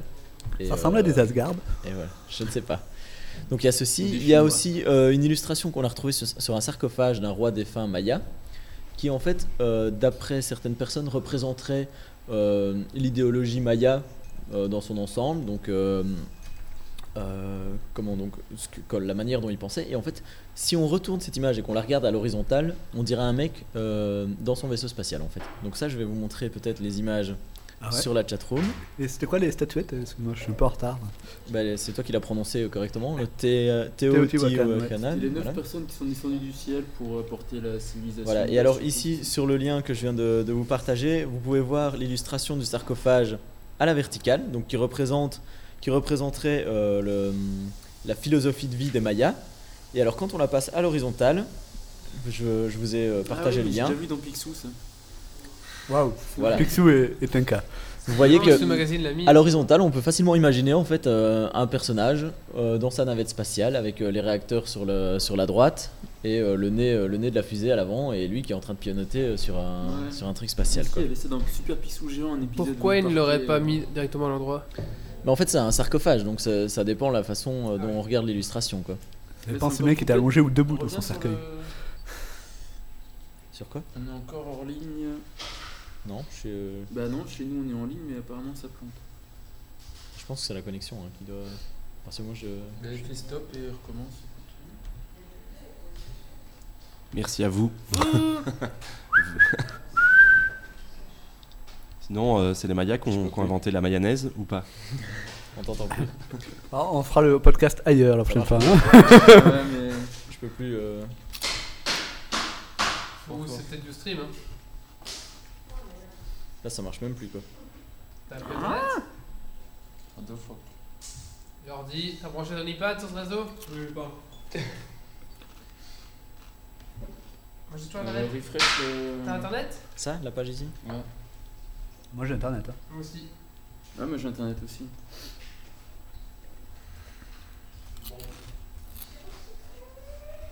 L'avantage c'est qu'on n'a pas beaucoup de monde en ligne, ils sont relativement patients. Oh là là, on voit que c'est le virage de Bitu, quoi. C'est le désert, quoi. Quoi? Ah, y a personne aujourd'hui. Faut vraiment qu'on fasse la pub. hein, sur nous. Bah ouais, il y a, il qui a ouvert. Ouais. Mais on va mettre Même des- nos fans ils sont plus là. On va flyer l'école déjà, je peux pas, euh, je peux pas relancer. La pub, c'était pas. T'as internet? J'arrête pas de cliquer et. euh, On va quitter euh. Oh fuck. Nickel, hein, Sophie, le- l'emballage. Eh ben, c'est parfait. Ma soeur ne croira pas que c'est moi qui l'ai emballé. Il y a une face jolie et une face un peu moche. Ah ouais. Oh, c'est pas grave, ça y est. Encore un coup d'échelle. Merci. Hein. Ça va revenir? Bon bah pour finir, je ne parlerai vraiment pas des Mayas. Bah sinon on finit d'enregistrer et puis... euh, Porte la Ouais, poisse. Pourquoi ça marcherait pas? Moi j'ai internet. Bah oui mais ça recharge là. Il n'y a personne qui a des trucs à la con ouvert hein. Castaga, t'es pas sur Pirate Machin moi. Non, mais. euh, T'as Ustream allumé. Bah, Ustream. uTorrent. Ouais, uTorrent. Le pire truc du monde. Non, il était chargé en plus. Je peux recommencer là Je suis logué et tout Bah, Ouais, vas-y, quand même. bon. que peut-être que tu te donnes. Voilà. Voilà, Non, mais non. c'est reparti. On reste avec vous Bah, écoute, je l'ai pas encore euh, éteint. Ça y est, mais. Euh... Tu connais un extraterrestre À fond. Je vis avec Wally. C'est pas faux. Hop, on est reparti? On, peut- on est reparti, oui. C'est On bon, a- je on a peux, perdu des gens mais je bon. peux recommencer Oui, on recommence à... Oui. Vas-y, euh, c'est bon. Voilà, alors ce à quoi je voulais arriver euh, suite à ça, donc ça c'est la légende. On pense, on pense que les Mayas euh, seraient soit, soit auraient des contacts avec des, avec des extraterrestres, et ce qui, leur, aurait- ce qui leur aurait permis des extraterrestres ou des gens du futur. Ça pourrait très bien être euh, des gens de notre époque qui seraient remontés dans le futur, euh, dans le passé, qui leur auraient raconté un peu l'histoire et qui auraient, euh, qui auraient évolué par, par rapport à ça, puisqu'ils sont habillés un peu comme les astronautes que nous on connaît maintenant. Donc c'est pas forcément des extraterrestres, ils n'ont pas de forme extraterrestre. De quoi? Ça fonctionne toujours pas. Pourtant on est en ligne ici, bah ça va revenir. Alors maintenant, ce qui est un petit peu, euh, euh, comment dire, ce qui est perturbant par rapport à ça, c'est que ils ont prédit en fait euh, une, une éclipse en 1991. Donc ça, c'est une date passée. Et alors, je vous lis la, la prédiction. Tout ce qui a été caché réapparaîtra sur Terre. Tout ce qui est dissimulé sous Terre cherche de nouveau la lumière du Soleil. La vérité sera de nouveau la semence de la vie. Les fils du sixième Soleil seront ceux qui voyagent dans les, dans les étoiles. Donc ceux qui voyagent dans les étoiles, Euh, Tout ça s'est passé? Non, non, donc ça, c'était la prédiction des Mayas. Donc au sixième soleil, le sixième soleil, c'était le, Sixième euh, éclipse. Hop, le 11 juillet 1991. C'est ce qu'ils avaient prédit. Donc ils avaient prédit le 11 juillet 1991 une éclipse. Et de là, euh, donc ceux qui voyagent dans, le- dans les étoiles euh, arriveraient sur Terre et euh, seraient visibles à la lumière du jour. On revient sur Ustream, je crois qu'on est encore déconnecté. J'arriverai jamais à faire mon truc. ça. hein. Ah ouais, chez moi ça marche aussi. Et c'était quand ça, tu dis? Ouais. C'était le, euh, le Quelle 11 année? juillet 1991. Et Ah, donc le, le gouvernement avait déjà des traces. Le, Le gouvernement avait déjà eu des contacts avec, avec les les extraterrestres. extraterrestres. Je me demandais si c'était en 61 qu'ils avaient découvert les extraterrestres en même temps que l'éclipse. Non, non, en 91. Mais alors ici, ce qui est vra- donc on, on parlait de, de preuves tangibles. Euh, donc le 11 juillet 1991, il y a eu effectivement une éclipse et euh, des milliers, voire des, mi- oui, des dizaines de milliers de, de Mexicains ont filmé euh, des ovnis. Donc en fait, pendant l'éclipse, toutes sortes d'objets volants euh, ont apparu dans le ciel, euh, qui ont été filmés. Euh, certains objets ont été volés sous 17 angles différents. Donc 17 personnes ont filmé le même objet dans le ciel. Donc, et alors si vous tapez sur internet cette date avec OVNI, vous tomberez sur des vidéos où on voit clairement des objets volant dans le ciel. Voilà. Et c'est les Mayas qui dirigent les éclipses. en fait. ce serait, ce serait la plus grande concentration d'OVNI de l'histoire. Euh, On a dû demander ça bah oui, c'est dommage qu'ils soient Ma, partis. tu es mais- ton sombrero Voilà, donc c'est quand même, c'est quand même perturbant parce qu'il y a euh, des milliers de personnes qui ont vu ça. Il y a des vidéos sur internet. euh, on peut pas, on peut pas nier quoi. Donc Ah voilà. Et alors, euh, et alors certains, Oui, C'est vrai que si on- euh, en fait, c'est des, extra- des extraterrestres qui essayent de couper notre internet. Peut-être, nous ouais, parce que justement, de on- secrets. On ne te pas terre, on est chez vous on révèle trop d'informations. On nous muselle Mais alors, en fait, ce qu'il faut dire, c'est qu'au Mexique, euh, ils sont très croyants en fait dans les ovnis, contrairement aux États-Unis qui essayent de cacher un peu la chose. euh, Ils sont tous au- un peu fous aussi. Au Mexique, euh, ils ne s'en cachent pas, ils, ils font des recherches sur euh, les ovnis et apparemment ce serait quand même une région euh, propice euh, aux ovnis. Et à tel point que les ufologues, donc euh, ceux qui étudient, qui étudient les ovnis du Mexique, pensent que certains euh, volcans de la région euh, mexicaine abriteraient des bases extraterrestres en fait. Et Ah, ce qui expliquerait... avec euh, la scientologie tout à l'heure. Ce qui expliquerait aussi euh, la prédiction Maya qui dit tout ce qui est dissimulé sous la Terre cherche de nouveau la lumière du Soleil. Donc en fait, les extraterrestres seraient arrivés sur Terre et seraient planqués euh, sous Terre et un jour euh, Regarde le ressortiront. monde. On en Je l'ai regardé il y a pas longtemps. Ça. Voilà, tombe bien. Donc c'est une des croyances. Merde. Voilà à quoi je voulais en arriver avec les Mayas. euh, voilà. Donc une civilisation qui aurait été aidée par les extraterrestres. D'accord. Et pourquoi pas les autres? Euh, bah, je me suis concentré sur les Mayas, mais enfin, j'ai pu voir aussi quelques trucs sur, euh, sur les Égyptiens, etc. Apparemment, les Égyptiens ont réalisé des choses qu'aujourd'hui on est incapable de réaliser. Parce que bon, il y a les Mayas, mais il y en a d'autres. Hein. Mais il y a aussi la cité perdue d'Atlantide. Euh, Oui, après, il y, a, Atlantis. il y a sans doute d'autres civilisations. Moi, je me suis concentré sur les Mayas. L'Atlanta aussi, qui s'était perdu. On va passer à la suite, les enfants? Allons-y. Alors, euh, la suite, la suite, la suite. Pastaga, tu as parlé, oui. Oui. Ben, c'est Marius. euh, donc, euh, tu veux nous parler de quoi en deux mots déjà? Euh, je vais vous parler de deux sectes sous-coupistes, donc les réaliens et la scientologie. Allez, c'est parti, générique de secte Pi est avec nous.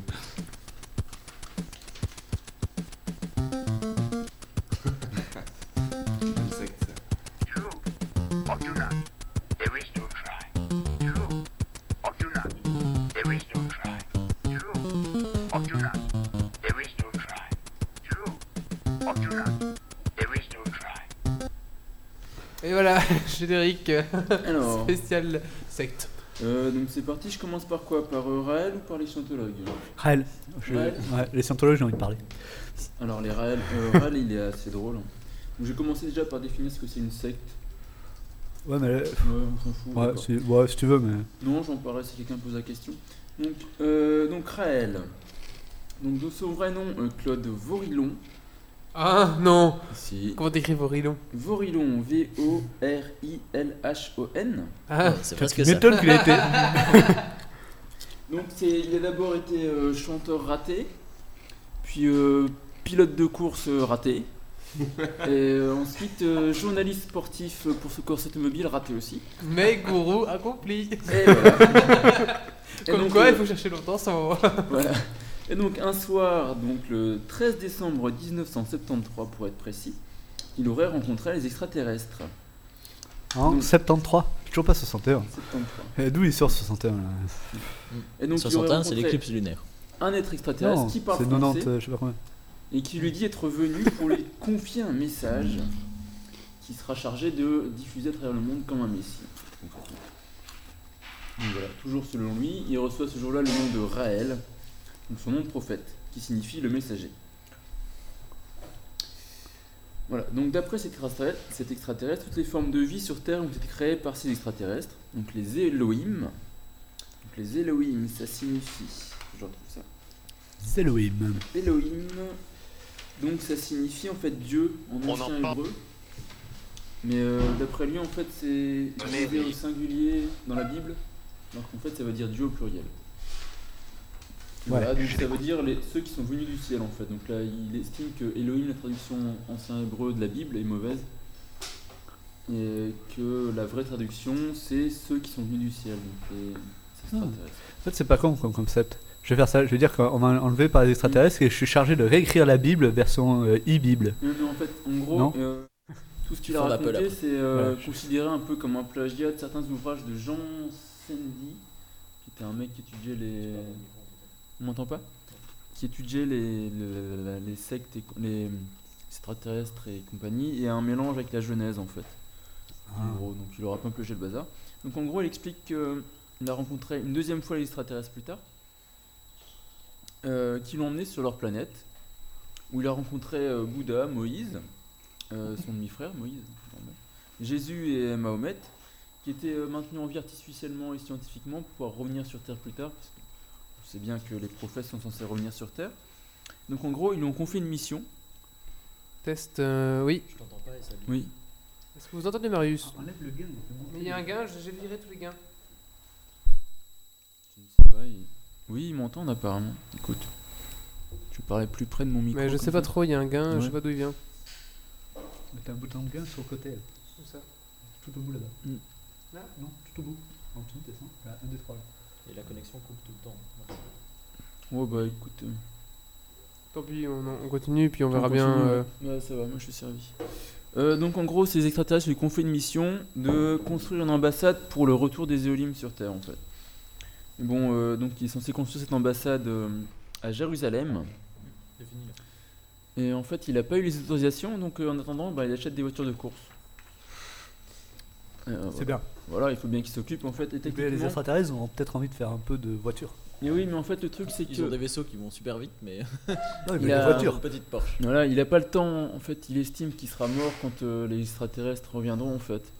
Donc il se dit que voilà, vu toute la thune qu'il prend à ses, ses membres, il peut bien en profiter un petit peu et faire ses voitures de course à côté quoi. Ah ouais, mais c'est normal. Il, est- attends, il a été enlevé par les extraterrestres, on a investi d'une mission, s'il peut même pas en profiter un petit peu. Ben voilà. Et donc selon lui, en fait, les éolimes. euh, C'est hum, pas à ce moment-là où il a perdu toute crédibilité? Non, il a perdu un petit peu avant avec l'histoire de clonage déjà. Ah ouais, d'accord. Oui, c'est vrai, j'avais entendu parler de Ouais, cette oui, histoire. mais j'en faut- j'en parlerai après, mais je veux juste me concentrer sur les fondations extraterrestres. D'accord, Après, vas-y. les conneries, on s'en fout. quoi. Donc, euh, en gros, en fait, selon lui, les extraterrestres, c'est eux qui ont fondé la vie sur Terre scientifiquement. Donc, ils ont créé la vie sur Terre, en fait, d'une manière scientifique. Ils ont tout créé, ceci, cela. euh, un peu comme dans H2G2. Ah, tu de vois. les deux, ouais, les Voilà. constructeurs de planètes, les souris. Voilà. Et en fait, les éolimes eux-mêmes. Marius, auraient- faut que tu parles dans ton micro. Oui, les Elohim eux-mêmes auraient été, constru- et auraient été conçus scientifiquement aussi. Ce qui fait qu'on arrive à une espèce de boucle infinie. Pardon? Oui, donc le- les Elohim, donc Oui, ceux non, qui ont ouais, conçu ils la ont été Terre, construits, mais par qui? Euh, par d'autres formes de vie extraterrestres. Waouh. Et voilà. Donc euh, d'après lui, ben, les extraterrestres soutiennent aussi que la Terre sera détruite par un conflit nucléaire mondial. Et que, bon, c'est pas tellement surprenant en même temps. Non plus, hein. Et que donc les gens qui seront sauvés par les Elohim. Ah, Maris, Oui. tu parles vraiment en face de ton micro, sinon. Ben oui, mais pourquoi on m'entend Parce plus que tu parles comme ça, en fait. Oui, va- Ah, merde, tu, tu parles sur le côté. hein. Ah, je vais faire comme ça alors. Et donc en fait, selon lui, donc les, les Elohim viendront sauver ben, les personnes non violentes et les personnes qui ont contribué au progrès de l'humanité. Donc donner des sous à elle. Oui, mais il faut savoir que sa conception de la démocratie et du, du monde parfait est un peu, un peu compliqué. En fait, il fonde son... Il voudrait que la Terre soit, soit une géniocratie en fait. Donc euh, ceux qui partagent le même géniocratie. gène qui. Une géniocratie, à- ça veut dire que en gros, peuvent être élus les gens qui ont un QI supérieur à 50% de la moyenne. Ok. D'accord Et euh, peuvent voter les gens qui ont un QI supérieur à 10% de la moyenne. Sachant qu'il dit qu'actuellement, euh, les- la psychologie ne permet pas de définir euh, quelqu'un de supérieurement intelligent seulement par rapport à son QI en fait. Donc il voudrait que le- le- la psychologie puisse permettre d'établir des, des termes de moralité et de conscience suffisants pour pouvoir définir un mec euh, supérieurement intelligent à 50%. Enfin, voilà. Pas con dans l'idée, mais c'est vrai Ah, que ça, pas con dans l'idée, mais, euh, euh, très rapidement. euh, Mais Il y a un épisode des Simpsons là-dessus en fait où les justement c'est les gens euh, les gens QI supérieurs de Springfield qui sont élus parce que le maire est destitué. On vite que ça part en couille parce que forcément ils n'ont pas les mêmes trucs. On en vient un petit peu à le meilleur des mondes d'Aldous Huxley Ouais, où tu as plusieurs ça. classes sociales etc. Enfin, on tombe très vite dans des. Et voilà. Et donc il prône aussi le paradisme. Donc le paradisme c'est un autre système politique. Euh, donc en gros il veut que concrètement tous les humains soient libres et que toute forme de main d'œuvre soit euh, assurée par des robots et des, nano- des nanobots en fait. Euh, voilà donc euh, Ça, c'est son souhait. ouais ça fait partie de ses souhaits réels. Enfin il est un peu cramé de la tête quand même ce type. hein. Tu parles dans le micro. Je- Ah oui c'est vrai. Aujourd'hui, Marius, t'as du mal à parler devant son micro. Bah oui mais c'est parce que je parle. Mais c'est pas grave, il faut que tu manges ta radio, on ne sucette. regarde Voilà. pas les gens qu'on- à qui on Oui c'est vrai c'est pas faux. Voilà donc c'est vachement intéressant. T'as pas parlé de ça de quoi bah, Que les, les Elohim, ils étaient tellement sympas qu'ils ont fabriqué des femmes pour assouvir ces fantasmes, Raël. Ah oui, mais ça, je, je- en fait, je me, je parlais pas trop des, des principes euh, en dehors des trucs, je parlais juste extraterrestres. Mais oui, si tu veux, je peux en parler. Ça s'appelle la méditation sensuelle. Donc c'est quelque chose qui prône, il prône la liberté sexuelle en fait. Et euh, le problème, c'est qu'il prône la liberté sexuelle à partir de du moment où tu peux avoir du sexe. Donc euh, à partir. 4 ans et demi. Non, dès que tu, dès que tu, dès, que- dès le moment où tu peux être conscient d'être euh, sexué en fait. 6 mois? Non, je veux dire à partir de l'adolescence, que, te- que tes organes génitaux sont en état de marche 12 euh, ans, concrète, tu vois. Viens ici, ma petite. Donc, Mais entre, à 12 ans, entre prêt 12 et 15 ans. parler de la jeune fille qui est tombée enceinte à 5 ans et demi. Oui, mais ça, elle est peut-être pas raélienne. Ah ouais. Enfin bref, donc ce qui fait un peu débat, c'est que oui, Mexique, parce que forcément, après il y, a- il y a plusieurs élites, tu vois, c'est, ça commence à être le, le paradisme, le, géniocratie, tu vois, c'est qu'ils sélectionnent déjà des gens qui ont une, une échelle plus ou moins grande, un rang social plus ou moins grand chez Raël. Donc il y a des, des anges, concrètement, qui sont censés représenter les Elohim sur Terre aussi, et ils ont des petits bracelets en fait. Donc t'as des petits bracelets quand t'es gay, t'as des petits bracelets quand t'es hétéro, quand t'es bi, etc. Il y a des petits bracelets spéciaux, je crois que c'est les roses, il me semble. C'est pour les filles qui peuvent coucher seulement avec les représentants des Elohim sur Terre. Et toi, tu as lequel? Moi, je, je, je l'ai plus le mien parce que j'avais pas assez de sous, alors ils m'ont un petit peu viré. Mais euh, bon, voilà. Mais quand t'es étudiant, c'est intéressant parce que tu peux payer que 500 euros par mois au lieu de 10% de tes revenus annuels. Oh, c'est super Ah. intéressant. Voilà. On va y Ça aller. va, hein. eu Ça peur. peut, tu plus de 10% fois 500. Oula, beaucoup. Bah alors c'est plus intéressant. Ah non, annuel. J'ai rien dit. Enfin voilà, donc j'ai fait un peu le tour de, de quoi il parle Raël. Je vais parler des scientologues maintenant. Ah, les scientologues. Alors, Alors, justement, je sais pas. Cruise, Tom. Ouais, Juste Tom pour- Cruise. Parce qu'en fait, non, ce qu'il y a dans, donc dans Tiny Chat, c'est le chat qu'on utilise d'habitude mais qui marche pas. Parfois, il y a une- des pubs qui s'affichent pour les scientologues. Ouais, Ça, c'est assez drôle quand même. Pour le quoi? Pour, les, pour les scientologues. Donc, tu sais, c'est le Zini, il y a toujours la pub en haut à gauche. Je, je Donc, parfois, on a une pub qui s'affiche pour la scientologie. D'ailleurs, pour Pour- l'occasion, euh, Tom, tu peux entrer. Je Oui, vais juste conclure, conclure, euh, bon, ça. Pose une question sur le chat. Raël a-t-il créé, des- a-t-il créé des clones ou pas? Eh bien non en fait. Donc en gros en 2002 en fait il a lancé, euh, il a créé une société qui s'appelait Clonaid, qui était censée créer faire du clonage et la chef de cette société a annoncé qu'elle avait fait des clones mais c'était faux en fait. C'était un gros buzz médiatique. Et Raël était content parce que ça fait beaucoup parler de sa secte, mais au final non, pas de, pas de clone chez Raël. Elle a créé des clubs de puces. On est content. Ouais, non, voilà. Et donc les scientologues maintenant. Alors la scientologie, il faut savoir que ça a été créé par un certain euh, Ron Hubbard, qui était auteur de science-fiction. T'es non. Tiens non, surprenant. Donc été créé Mais raté. auteur de science-fiction raté, oui. Donc il faisait de l'heroic fantasy, qui a fait quelques mauvais films. Des noms, des noms. Des titres. Ah, J'ai pas les noms en tête, excuse-moi. Et donc en gros, c'est dans les années, euh, c'est passé la fin des années 60, il a créé la scientologie. Alors c'est assez drôle parce que ce que je vais, là il a, il a un peu écrit donc euh, la création de l'humanité et ça fait partie des doctrines secrètes en fait de la scientologie. Ça veut dire qu'il faut être un membre avancé de la scientologie pour savoir ce qui se passe en fait. Donc concrètement, ça, ça, va- ça me fait rire, c'est drôle. Oh, parce que tu le sais. Oui, Oui, cool. Mais Marius fait partie de la scientologie depuis moins Ouais. 10 ans. voilà. Et il est avancé maintenant. Parce que c'est seulement 5% de ton salaire annuel à la scientologie. C'était étudiant. Marius, Marius est gourou. Voilà, donc en fait, d'après lui, euh, l'humanité est issue de. C'est toute une histoire en fait. Donc elle est issue de Xenu en fait. C'est, euh, donc Xenu, c'est un dictateur euh, d'une confédération galactique d'il y a 75 millions d'années qui constituait euh, 26 étoiles, 76 planètes, dont la Terre, qui était appelée Tiki-Geak. D'ailleurs, ils ont une chanson qui contrôle la politique. Xenu. Xenu. C'est pas faux. Et rien à voir avec le logiciel Xenu alors. Non, rien à voir avec Xenu. Quoique, on sait pas. Peut-être. Peut-être. Enfin bref, donc ces, planètes étaient euh, surpeuplées en fait. Donc il y avait 778 milliards de personnes sur toutes ces planètes, donc c'était un peu le bordel, les gens n'étaient pas contents. Alors, Alors. depuis qu'on a commencé, euh, apparemment il n'y a que moi qui le vois, mais ils font des, euh, ils transportent tous les extraterrestres là en convoi spécial depuis Je une heure, pendant que nous atti- attirons l'attention de tout le monde sur nous. Mm. Donc euh, apparemment ça a encore coupé. Oui, mais ils versent 5% de leur, leur salaire annuel, alors c'est intéressant. On n'est plus en ligne encore une fois, tant pis, on continue quand même. Bah, David, tu fais pour que ça relance Bah, ça tourne, hein. Donc, en gros, donc euh, je disais, il y avait trop de monde sur leur planète, donc ils étaient pas contents, ils étaient pas contents les gens. Alors, euh, Xenou, qu'est-ce qu'il a fait Il dit- euh, ça tue les Xenou. Voilà, Xenou, qu'est-ce qu'il a fait Il s'est dit, bon, je vais appeler les gens, je vais leur dire c'est pour l'impôt, bim, hop, ils viennent chez lui, pop, hop, hop, avec des psychiatres, et ben il les a tous paralysés. Attends, tu parles de qui là? Bah, les gens qui sont venus chez lui, tu vois. Donc il a appelé une partie de sa population. Il y avait trop de gens.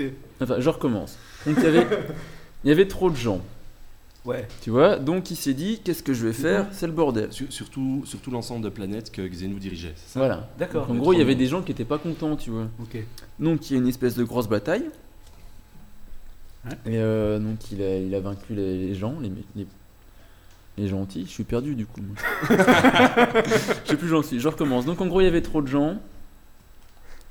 Il a décidé de les convoquer pour euh, retirer des impôts sur le revenu en fait. Donc il a convoqué euh, plusieurs millions de milliards de citoyens, tu vois. Un truc comme ça. Et en gros, au lieu de les de leur prendre un impôt sur le revenu, il les a paralysés. Euh, avec des injections d'alcool et de glycol.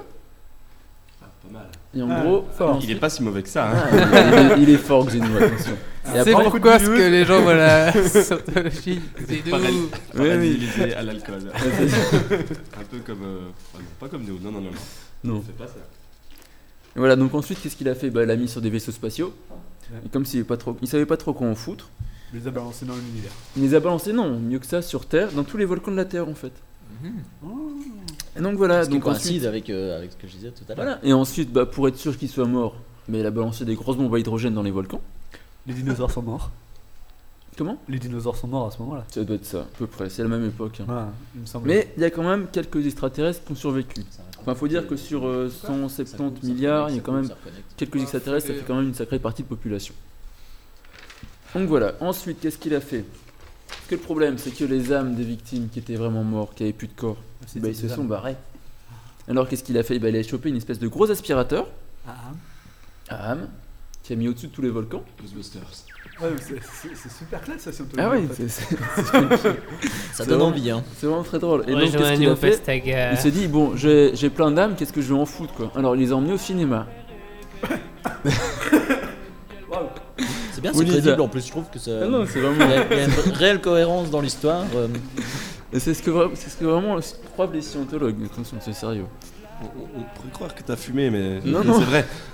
Pour une fois que je Je dis comprends pas de mieux maintenant conneries. que, que Tom en fait se sente concerné, puisqu'ils vont au cinéma sans arrêt, euh, forcément, on voit Voilà. ces films. En Donc, fait, en c'est gros, en c'est fait- ces films qui passent en primeur, donc c'est pour ça. Il les a envoyés au cinéma euh, où il a regardé une colossale image tridimensionnelle animée. C'est le cinéma 3D et tout, ils sont modernes. Ah, oh, pour- Ils étaient vachement en avance en plus. Ils étaient en avance. Et en gros, ils ont fait du gros lavage de cerveau. Où ils parlaient de Dieu, des démons, des conneries, des space opéras, etc. Ils parlaient des space opéras. Space Opera. Ouais, carrément. Il y a des Space Cake. Euh, space cake, je sais pas, mais je pense que. Hubbard, il en a mangé quelques-uns avant d'écrire tout D'où ça. viennent les ouais. soucoupes volantes? Ce sont des Space Cake Voilà. Et donc en fait, après le problème, c'est que bah, comme ils étaient gros lavés du cerveau, bah, ils savaient plus qui c'était. Ces pauvres âmes perdues, euh, aspirées, euh, projetées dans les cinémas. Voilà. Mais tu que- tu es l'as où, raté où? À la première séance ou deuxième séance de cinéma? Parce que là, il faut savoir. Je hein. me suis arrêté quand Xenou les, les paralyse avec de l'alcool, mais continue. Après, il balance dans les, dans Il les balance dans les volcans, Il absorbe les âmes. T'as oublié les bombes à hydrogène Ah oui, les bombes à hydrogène. Donc les Ok. dinosaures meurent. Voilà. Donc après, il fait du lavage de cerveau dans les cinémas. Ok. Donc après, les âmes, elles savent plus qui elles sont. Du coup, bah, elles se regroupent en fait entre elles. Ouais. en gros. Et après, bah, comme elles se font chier parce que c'est des âmes qui n'ont pas de corps, bah, elles vont investir les corps des extraterrestres qui étaient encore vivants, tu vois. Qu'il leur restait un corps après l'explosion de la bombage dans le volcan, Colonisation des corps restants. tu vois. Et donc en gros, en fait, le problème c'est que ces âmes bah, se sont euh, accrochées à, à ces corps en fait. Et donc euh, il faut faire de la scientologie pour pouvoir s'en débarrasser de ces différentes âmes pour sentir son propre corps, tu vois. Et ça s'appelle la dianétique, qui est la méthode d'éveil spirituel créée par euh, C'est Monsieur cool âmes Mais apparemment non, parce que c'est le bordel, t'es perturbé quand t'as plusieurs âmes, c'est un peu comme si t'étais schizo, tu vois.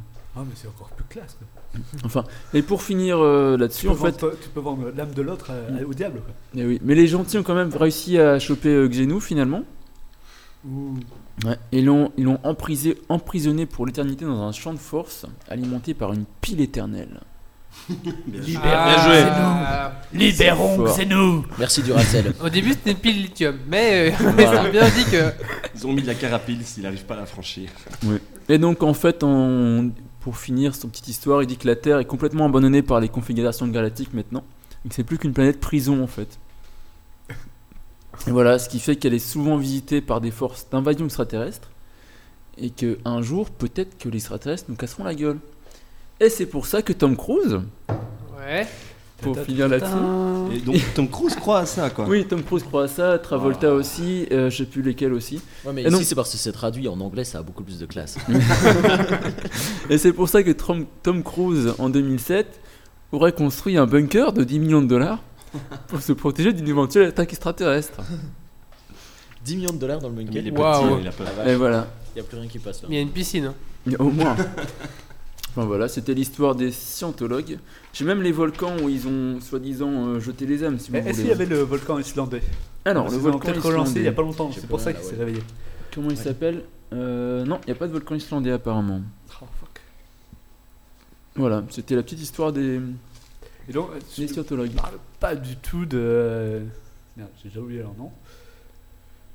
Je vais parler des Illuminati. Bah non, je parle pas du tout des Illuminati, écoute. euh. Ces Illuminati seraient. euh, donc tu disais qu'il n'y a pas de rapport avec les ovnis. Et pourtant, ils seraient en fait dirigés par des ovnis. C'est bon, je sais plus rien faire. Mais bon, vu qu'on n'a pas. J'ai Et, plus euh, actualisé la on a page, regardé je un rien film faire. dernièrement, là, avec Juste les là. Illuminati. Euh, Comment ça s'appelait Wally, le, le film avec les Non, j'ai Illuminati euh, j'ai testé. Que ton Euh, frère. Ange et euh, démon Ange et Ah. Ange et. Voilà, voilà, Ouais. c'est sympa. Mais, Il y a aussi en euh, fait, il y a- il y a Assassin's de- Creed 2. Il y, a, il y a beaucoup de, de théories de complot qui tournent sur les Illuminati, euh, surtout sur les billets de banque américains et tout le bazar. là. Ça tourne assez, euh, assez bien et ils seraient investis dans les francs-maçons, dans les gouvernements, etc. Et une grosse théorie de complot à voir là-dessus. Et ben, bien évidemment, les unités seraient dirigées par les ovnis et les extraterrestres. Il y a Justin. TV qu'on peut tester peut-être. De quoi? Euh, On va pas tout déménager. Non, non, mais. Mais ouais. Mais euh, quoi, ça marche plus du tout là? Non, ça recharge. Bah, de toute façon, on finit ton, le... ton autre net fonctionne ou quoi? Bon, bah, on va, on va finir, je pense, entre nous, et puis bon, bah voilà. Mm. Ouais, le net fonctionne, mais pas. euh, Euh, Ustream a planté. Merci Ustream Bah, tu, tu sais réessayer tout, tout checker tous les 5 ouais, minutes? je- Ok, merci. Fun.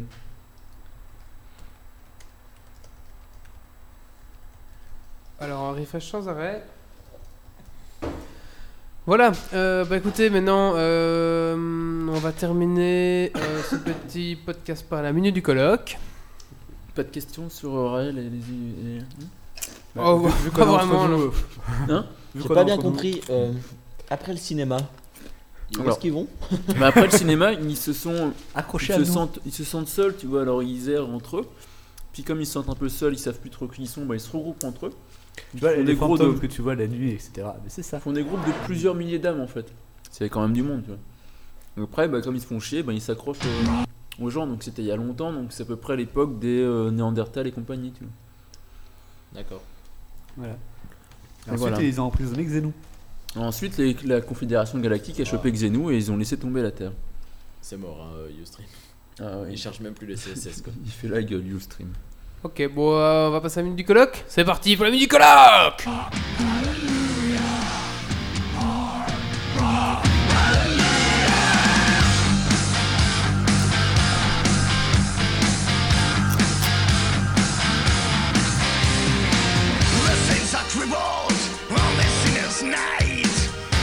C'est la minute du colloque Eh ben, bonsoir euh, à toutes, à tous.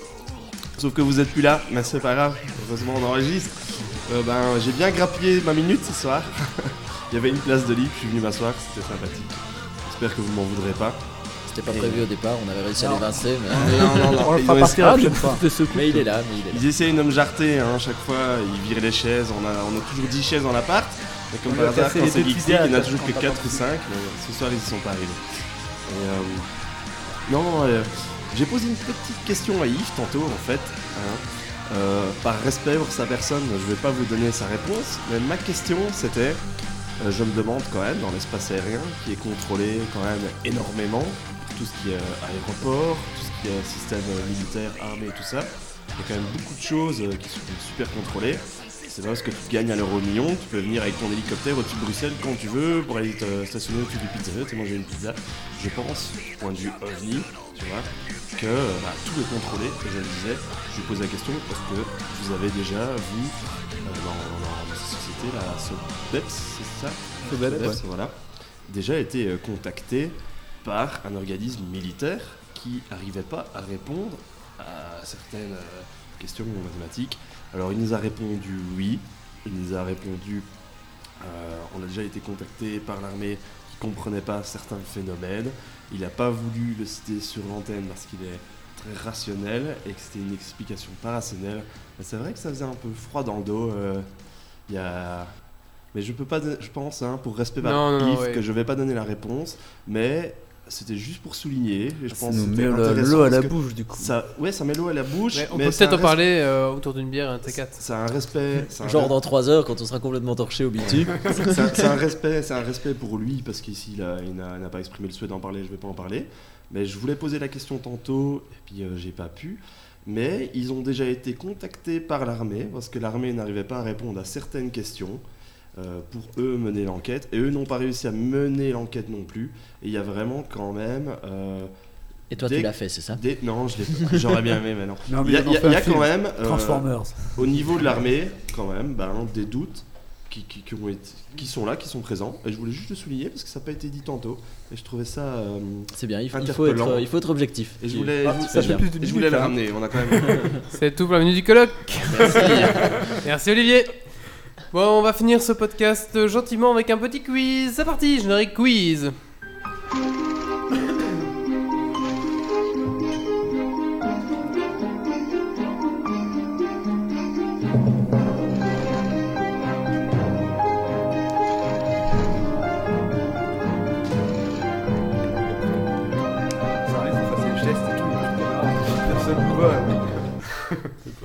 Alors, petit quiz. Donc, tu check si le stream marche, mais de toute façon, on a vu, on a perdu tout le monde. Enfin voilà, Non. soit. On finit, Euh, allez, on finit, on finit euh, avec l'avion en feu.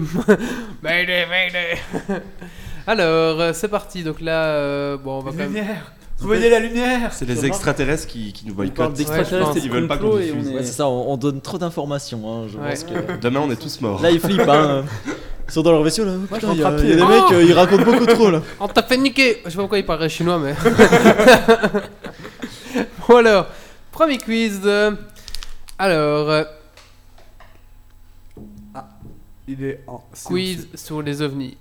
On vient de se faire Je sais pas pourquoi j'ai fait une question sur ça, parce que c'est pas du tout ovni, mais c'est pas grave.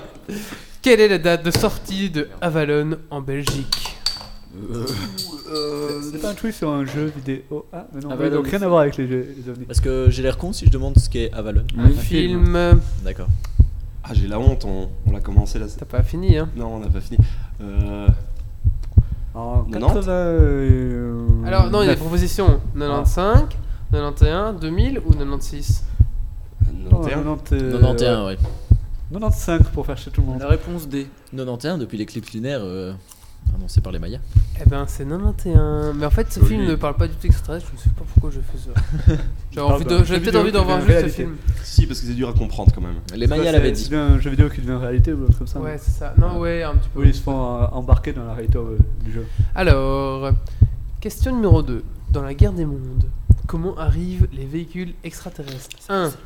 Par une énorme Attends. soucoupe. De toute façon, il n'y a pas les, euh, 2. Les petits chats, donc on peut répondre de suite. Mais Ils étaient peux- sous terre avant. Tu peux me laisser. Tu peux me laisser laisser finir la pour- question faire les questions. Une énorme soucoupe. 2. Par la porte des étoiles. 3. Ils sont déjà sur Terre. Ou 4. Ils viennent du futur. Ils sont déjà Ils sur sont Terre. déjà sur Terre. Oui, ils sont déjà sur terre. Bah, tout le monde dit ça, je suis obligé de dire ils sont déjà sur Terre. On va faire mon inculte. Alors, question numéro 3. Donc c'était bien ça. Question numéro 3.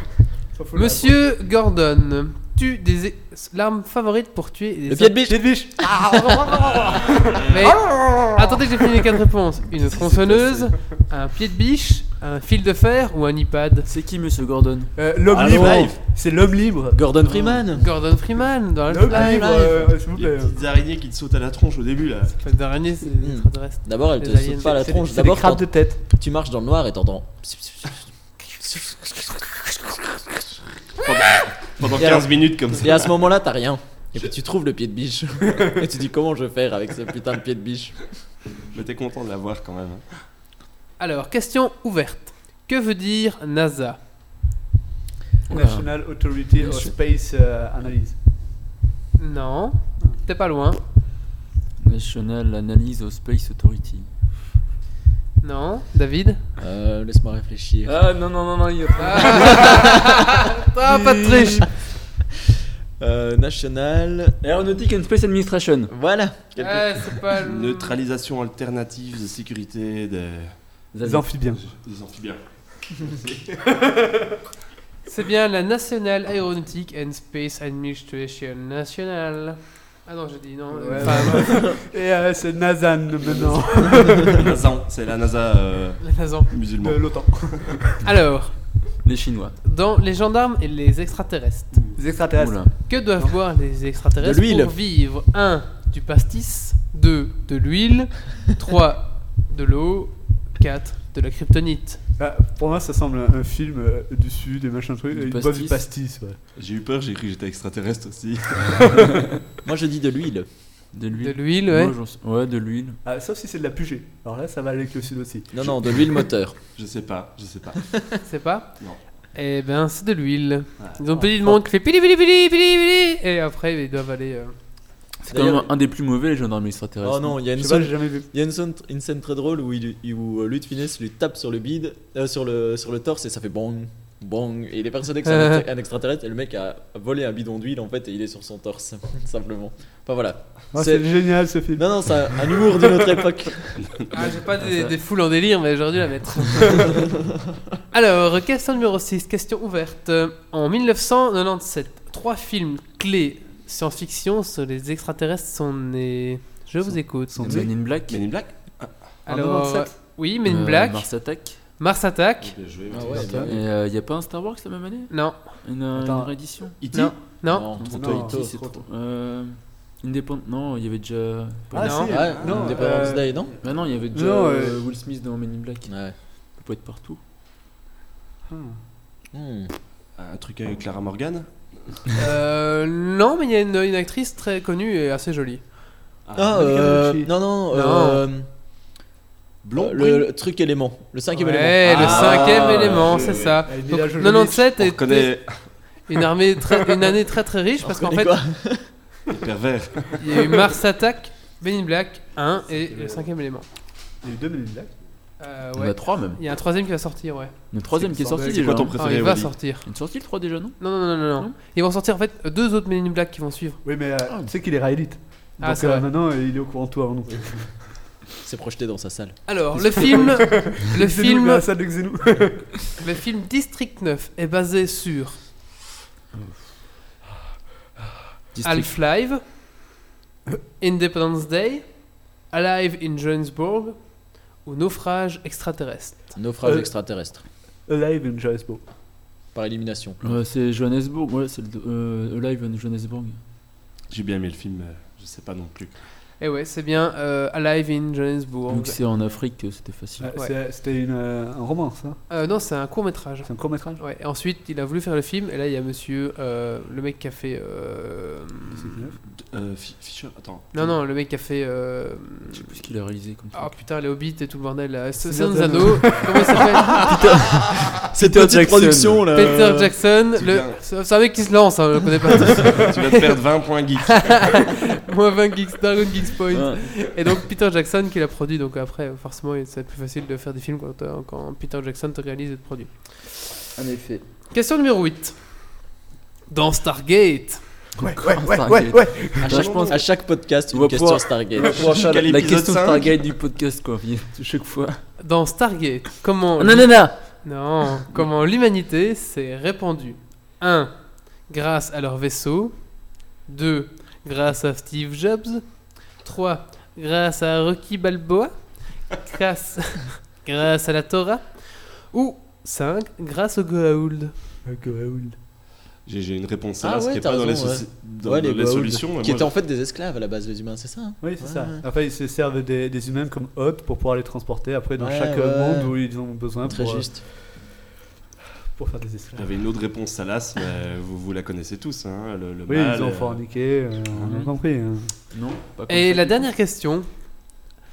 E.T. téléphone Maison sur ton Skype. E.T. téléphone iPad.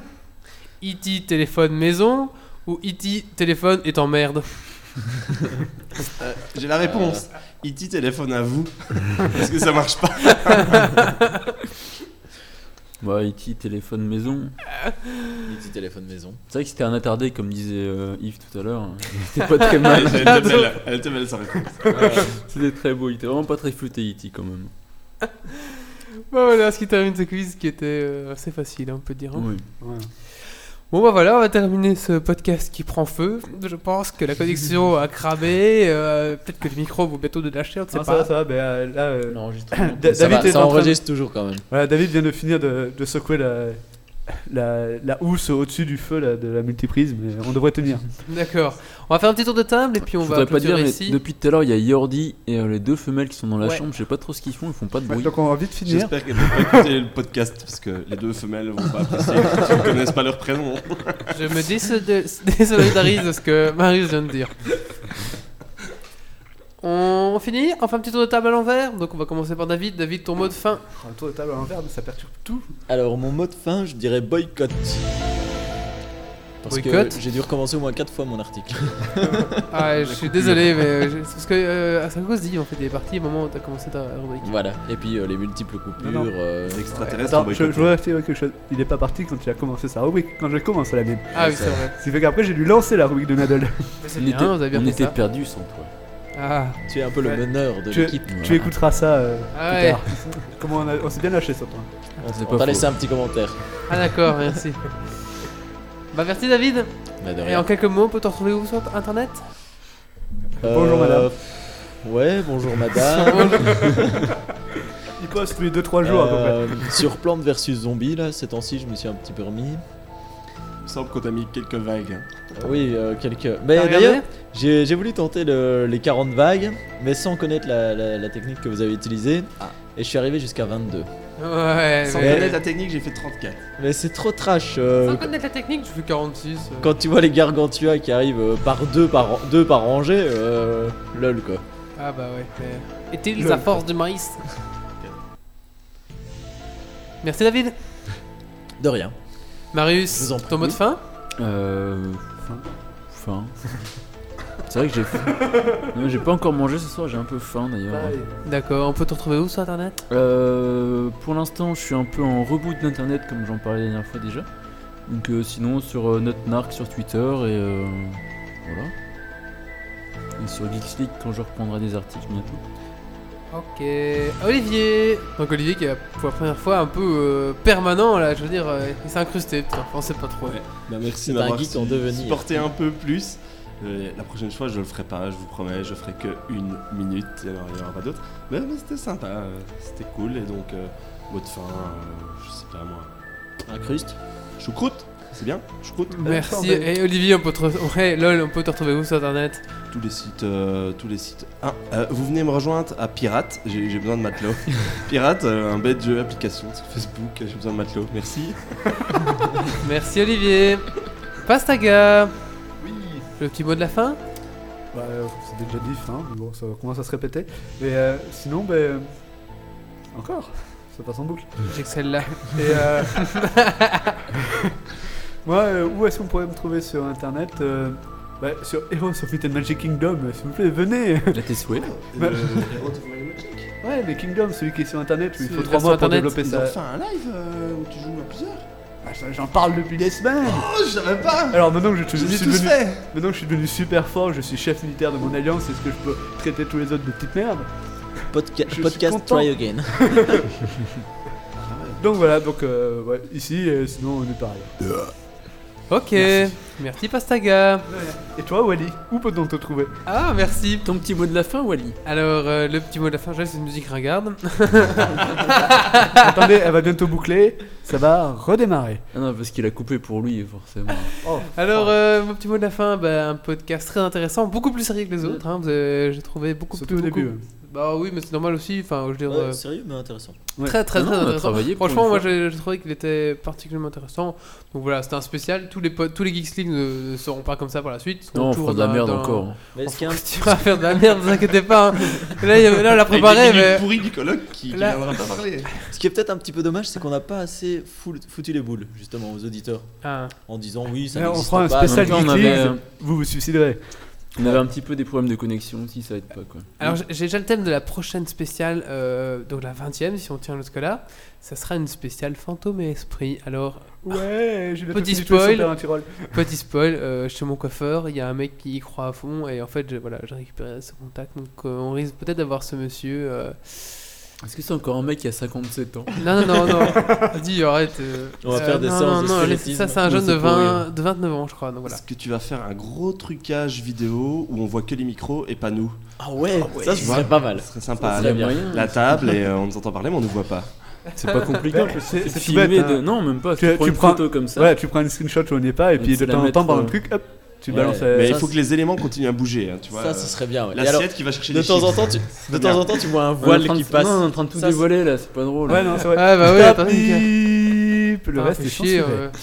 Bon, euh, sinon, euh, bah voilà, très intéressant. Et moi, on peut me retrouver sur NotWally euh, sur Twitter, donc n'hésitez pas à me follower. On peut me retrouver aussi euh, sur X League où je poste régulièrement des articles, vu qu'il n'y a que moi qui ai écrit pour l'instant.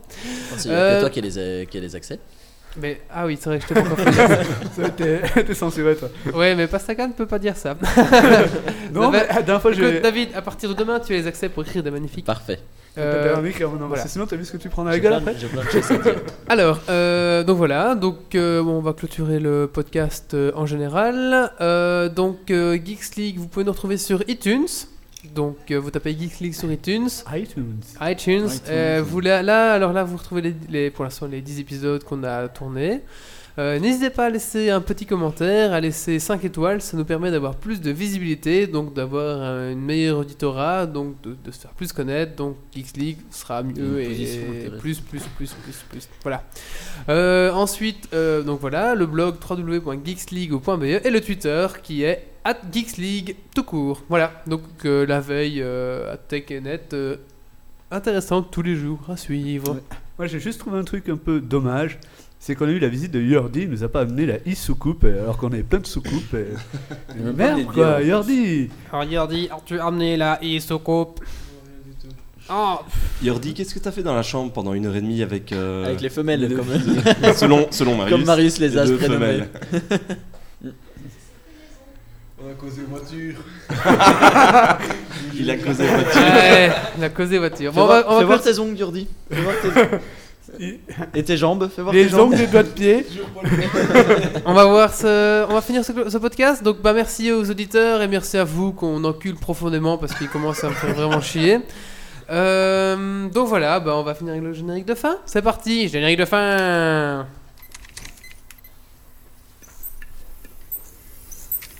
Alerte. Dépressurisation atmosphérique. Évacuation immédiate du personnel. On va tous partir en courant.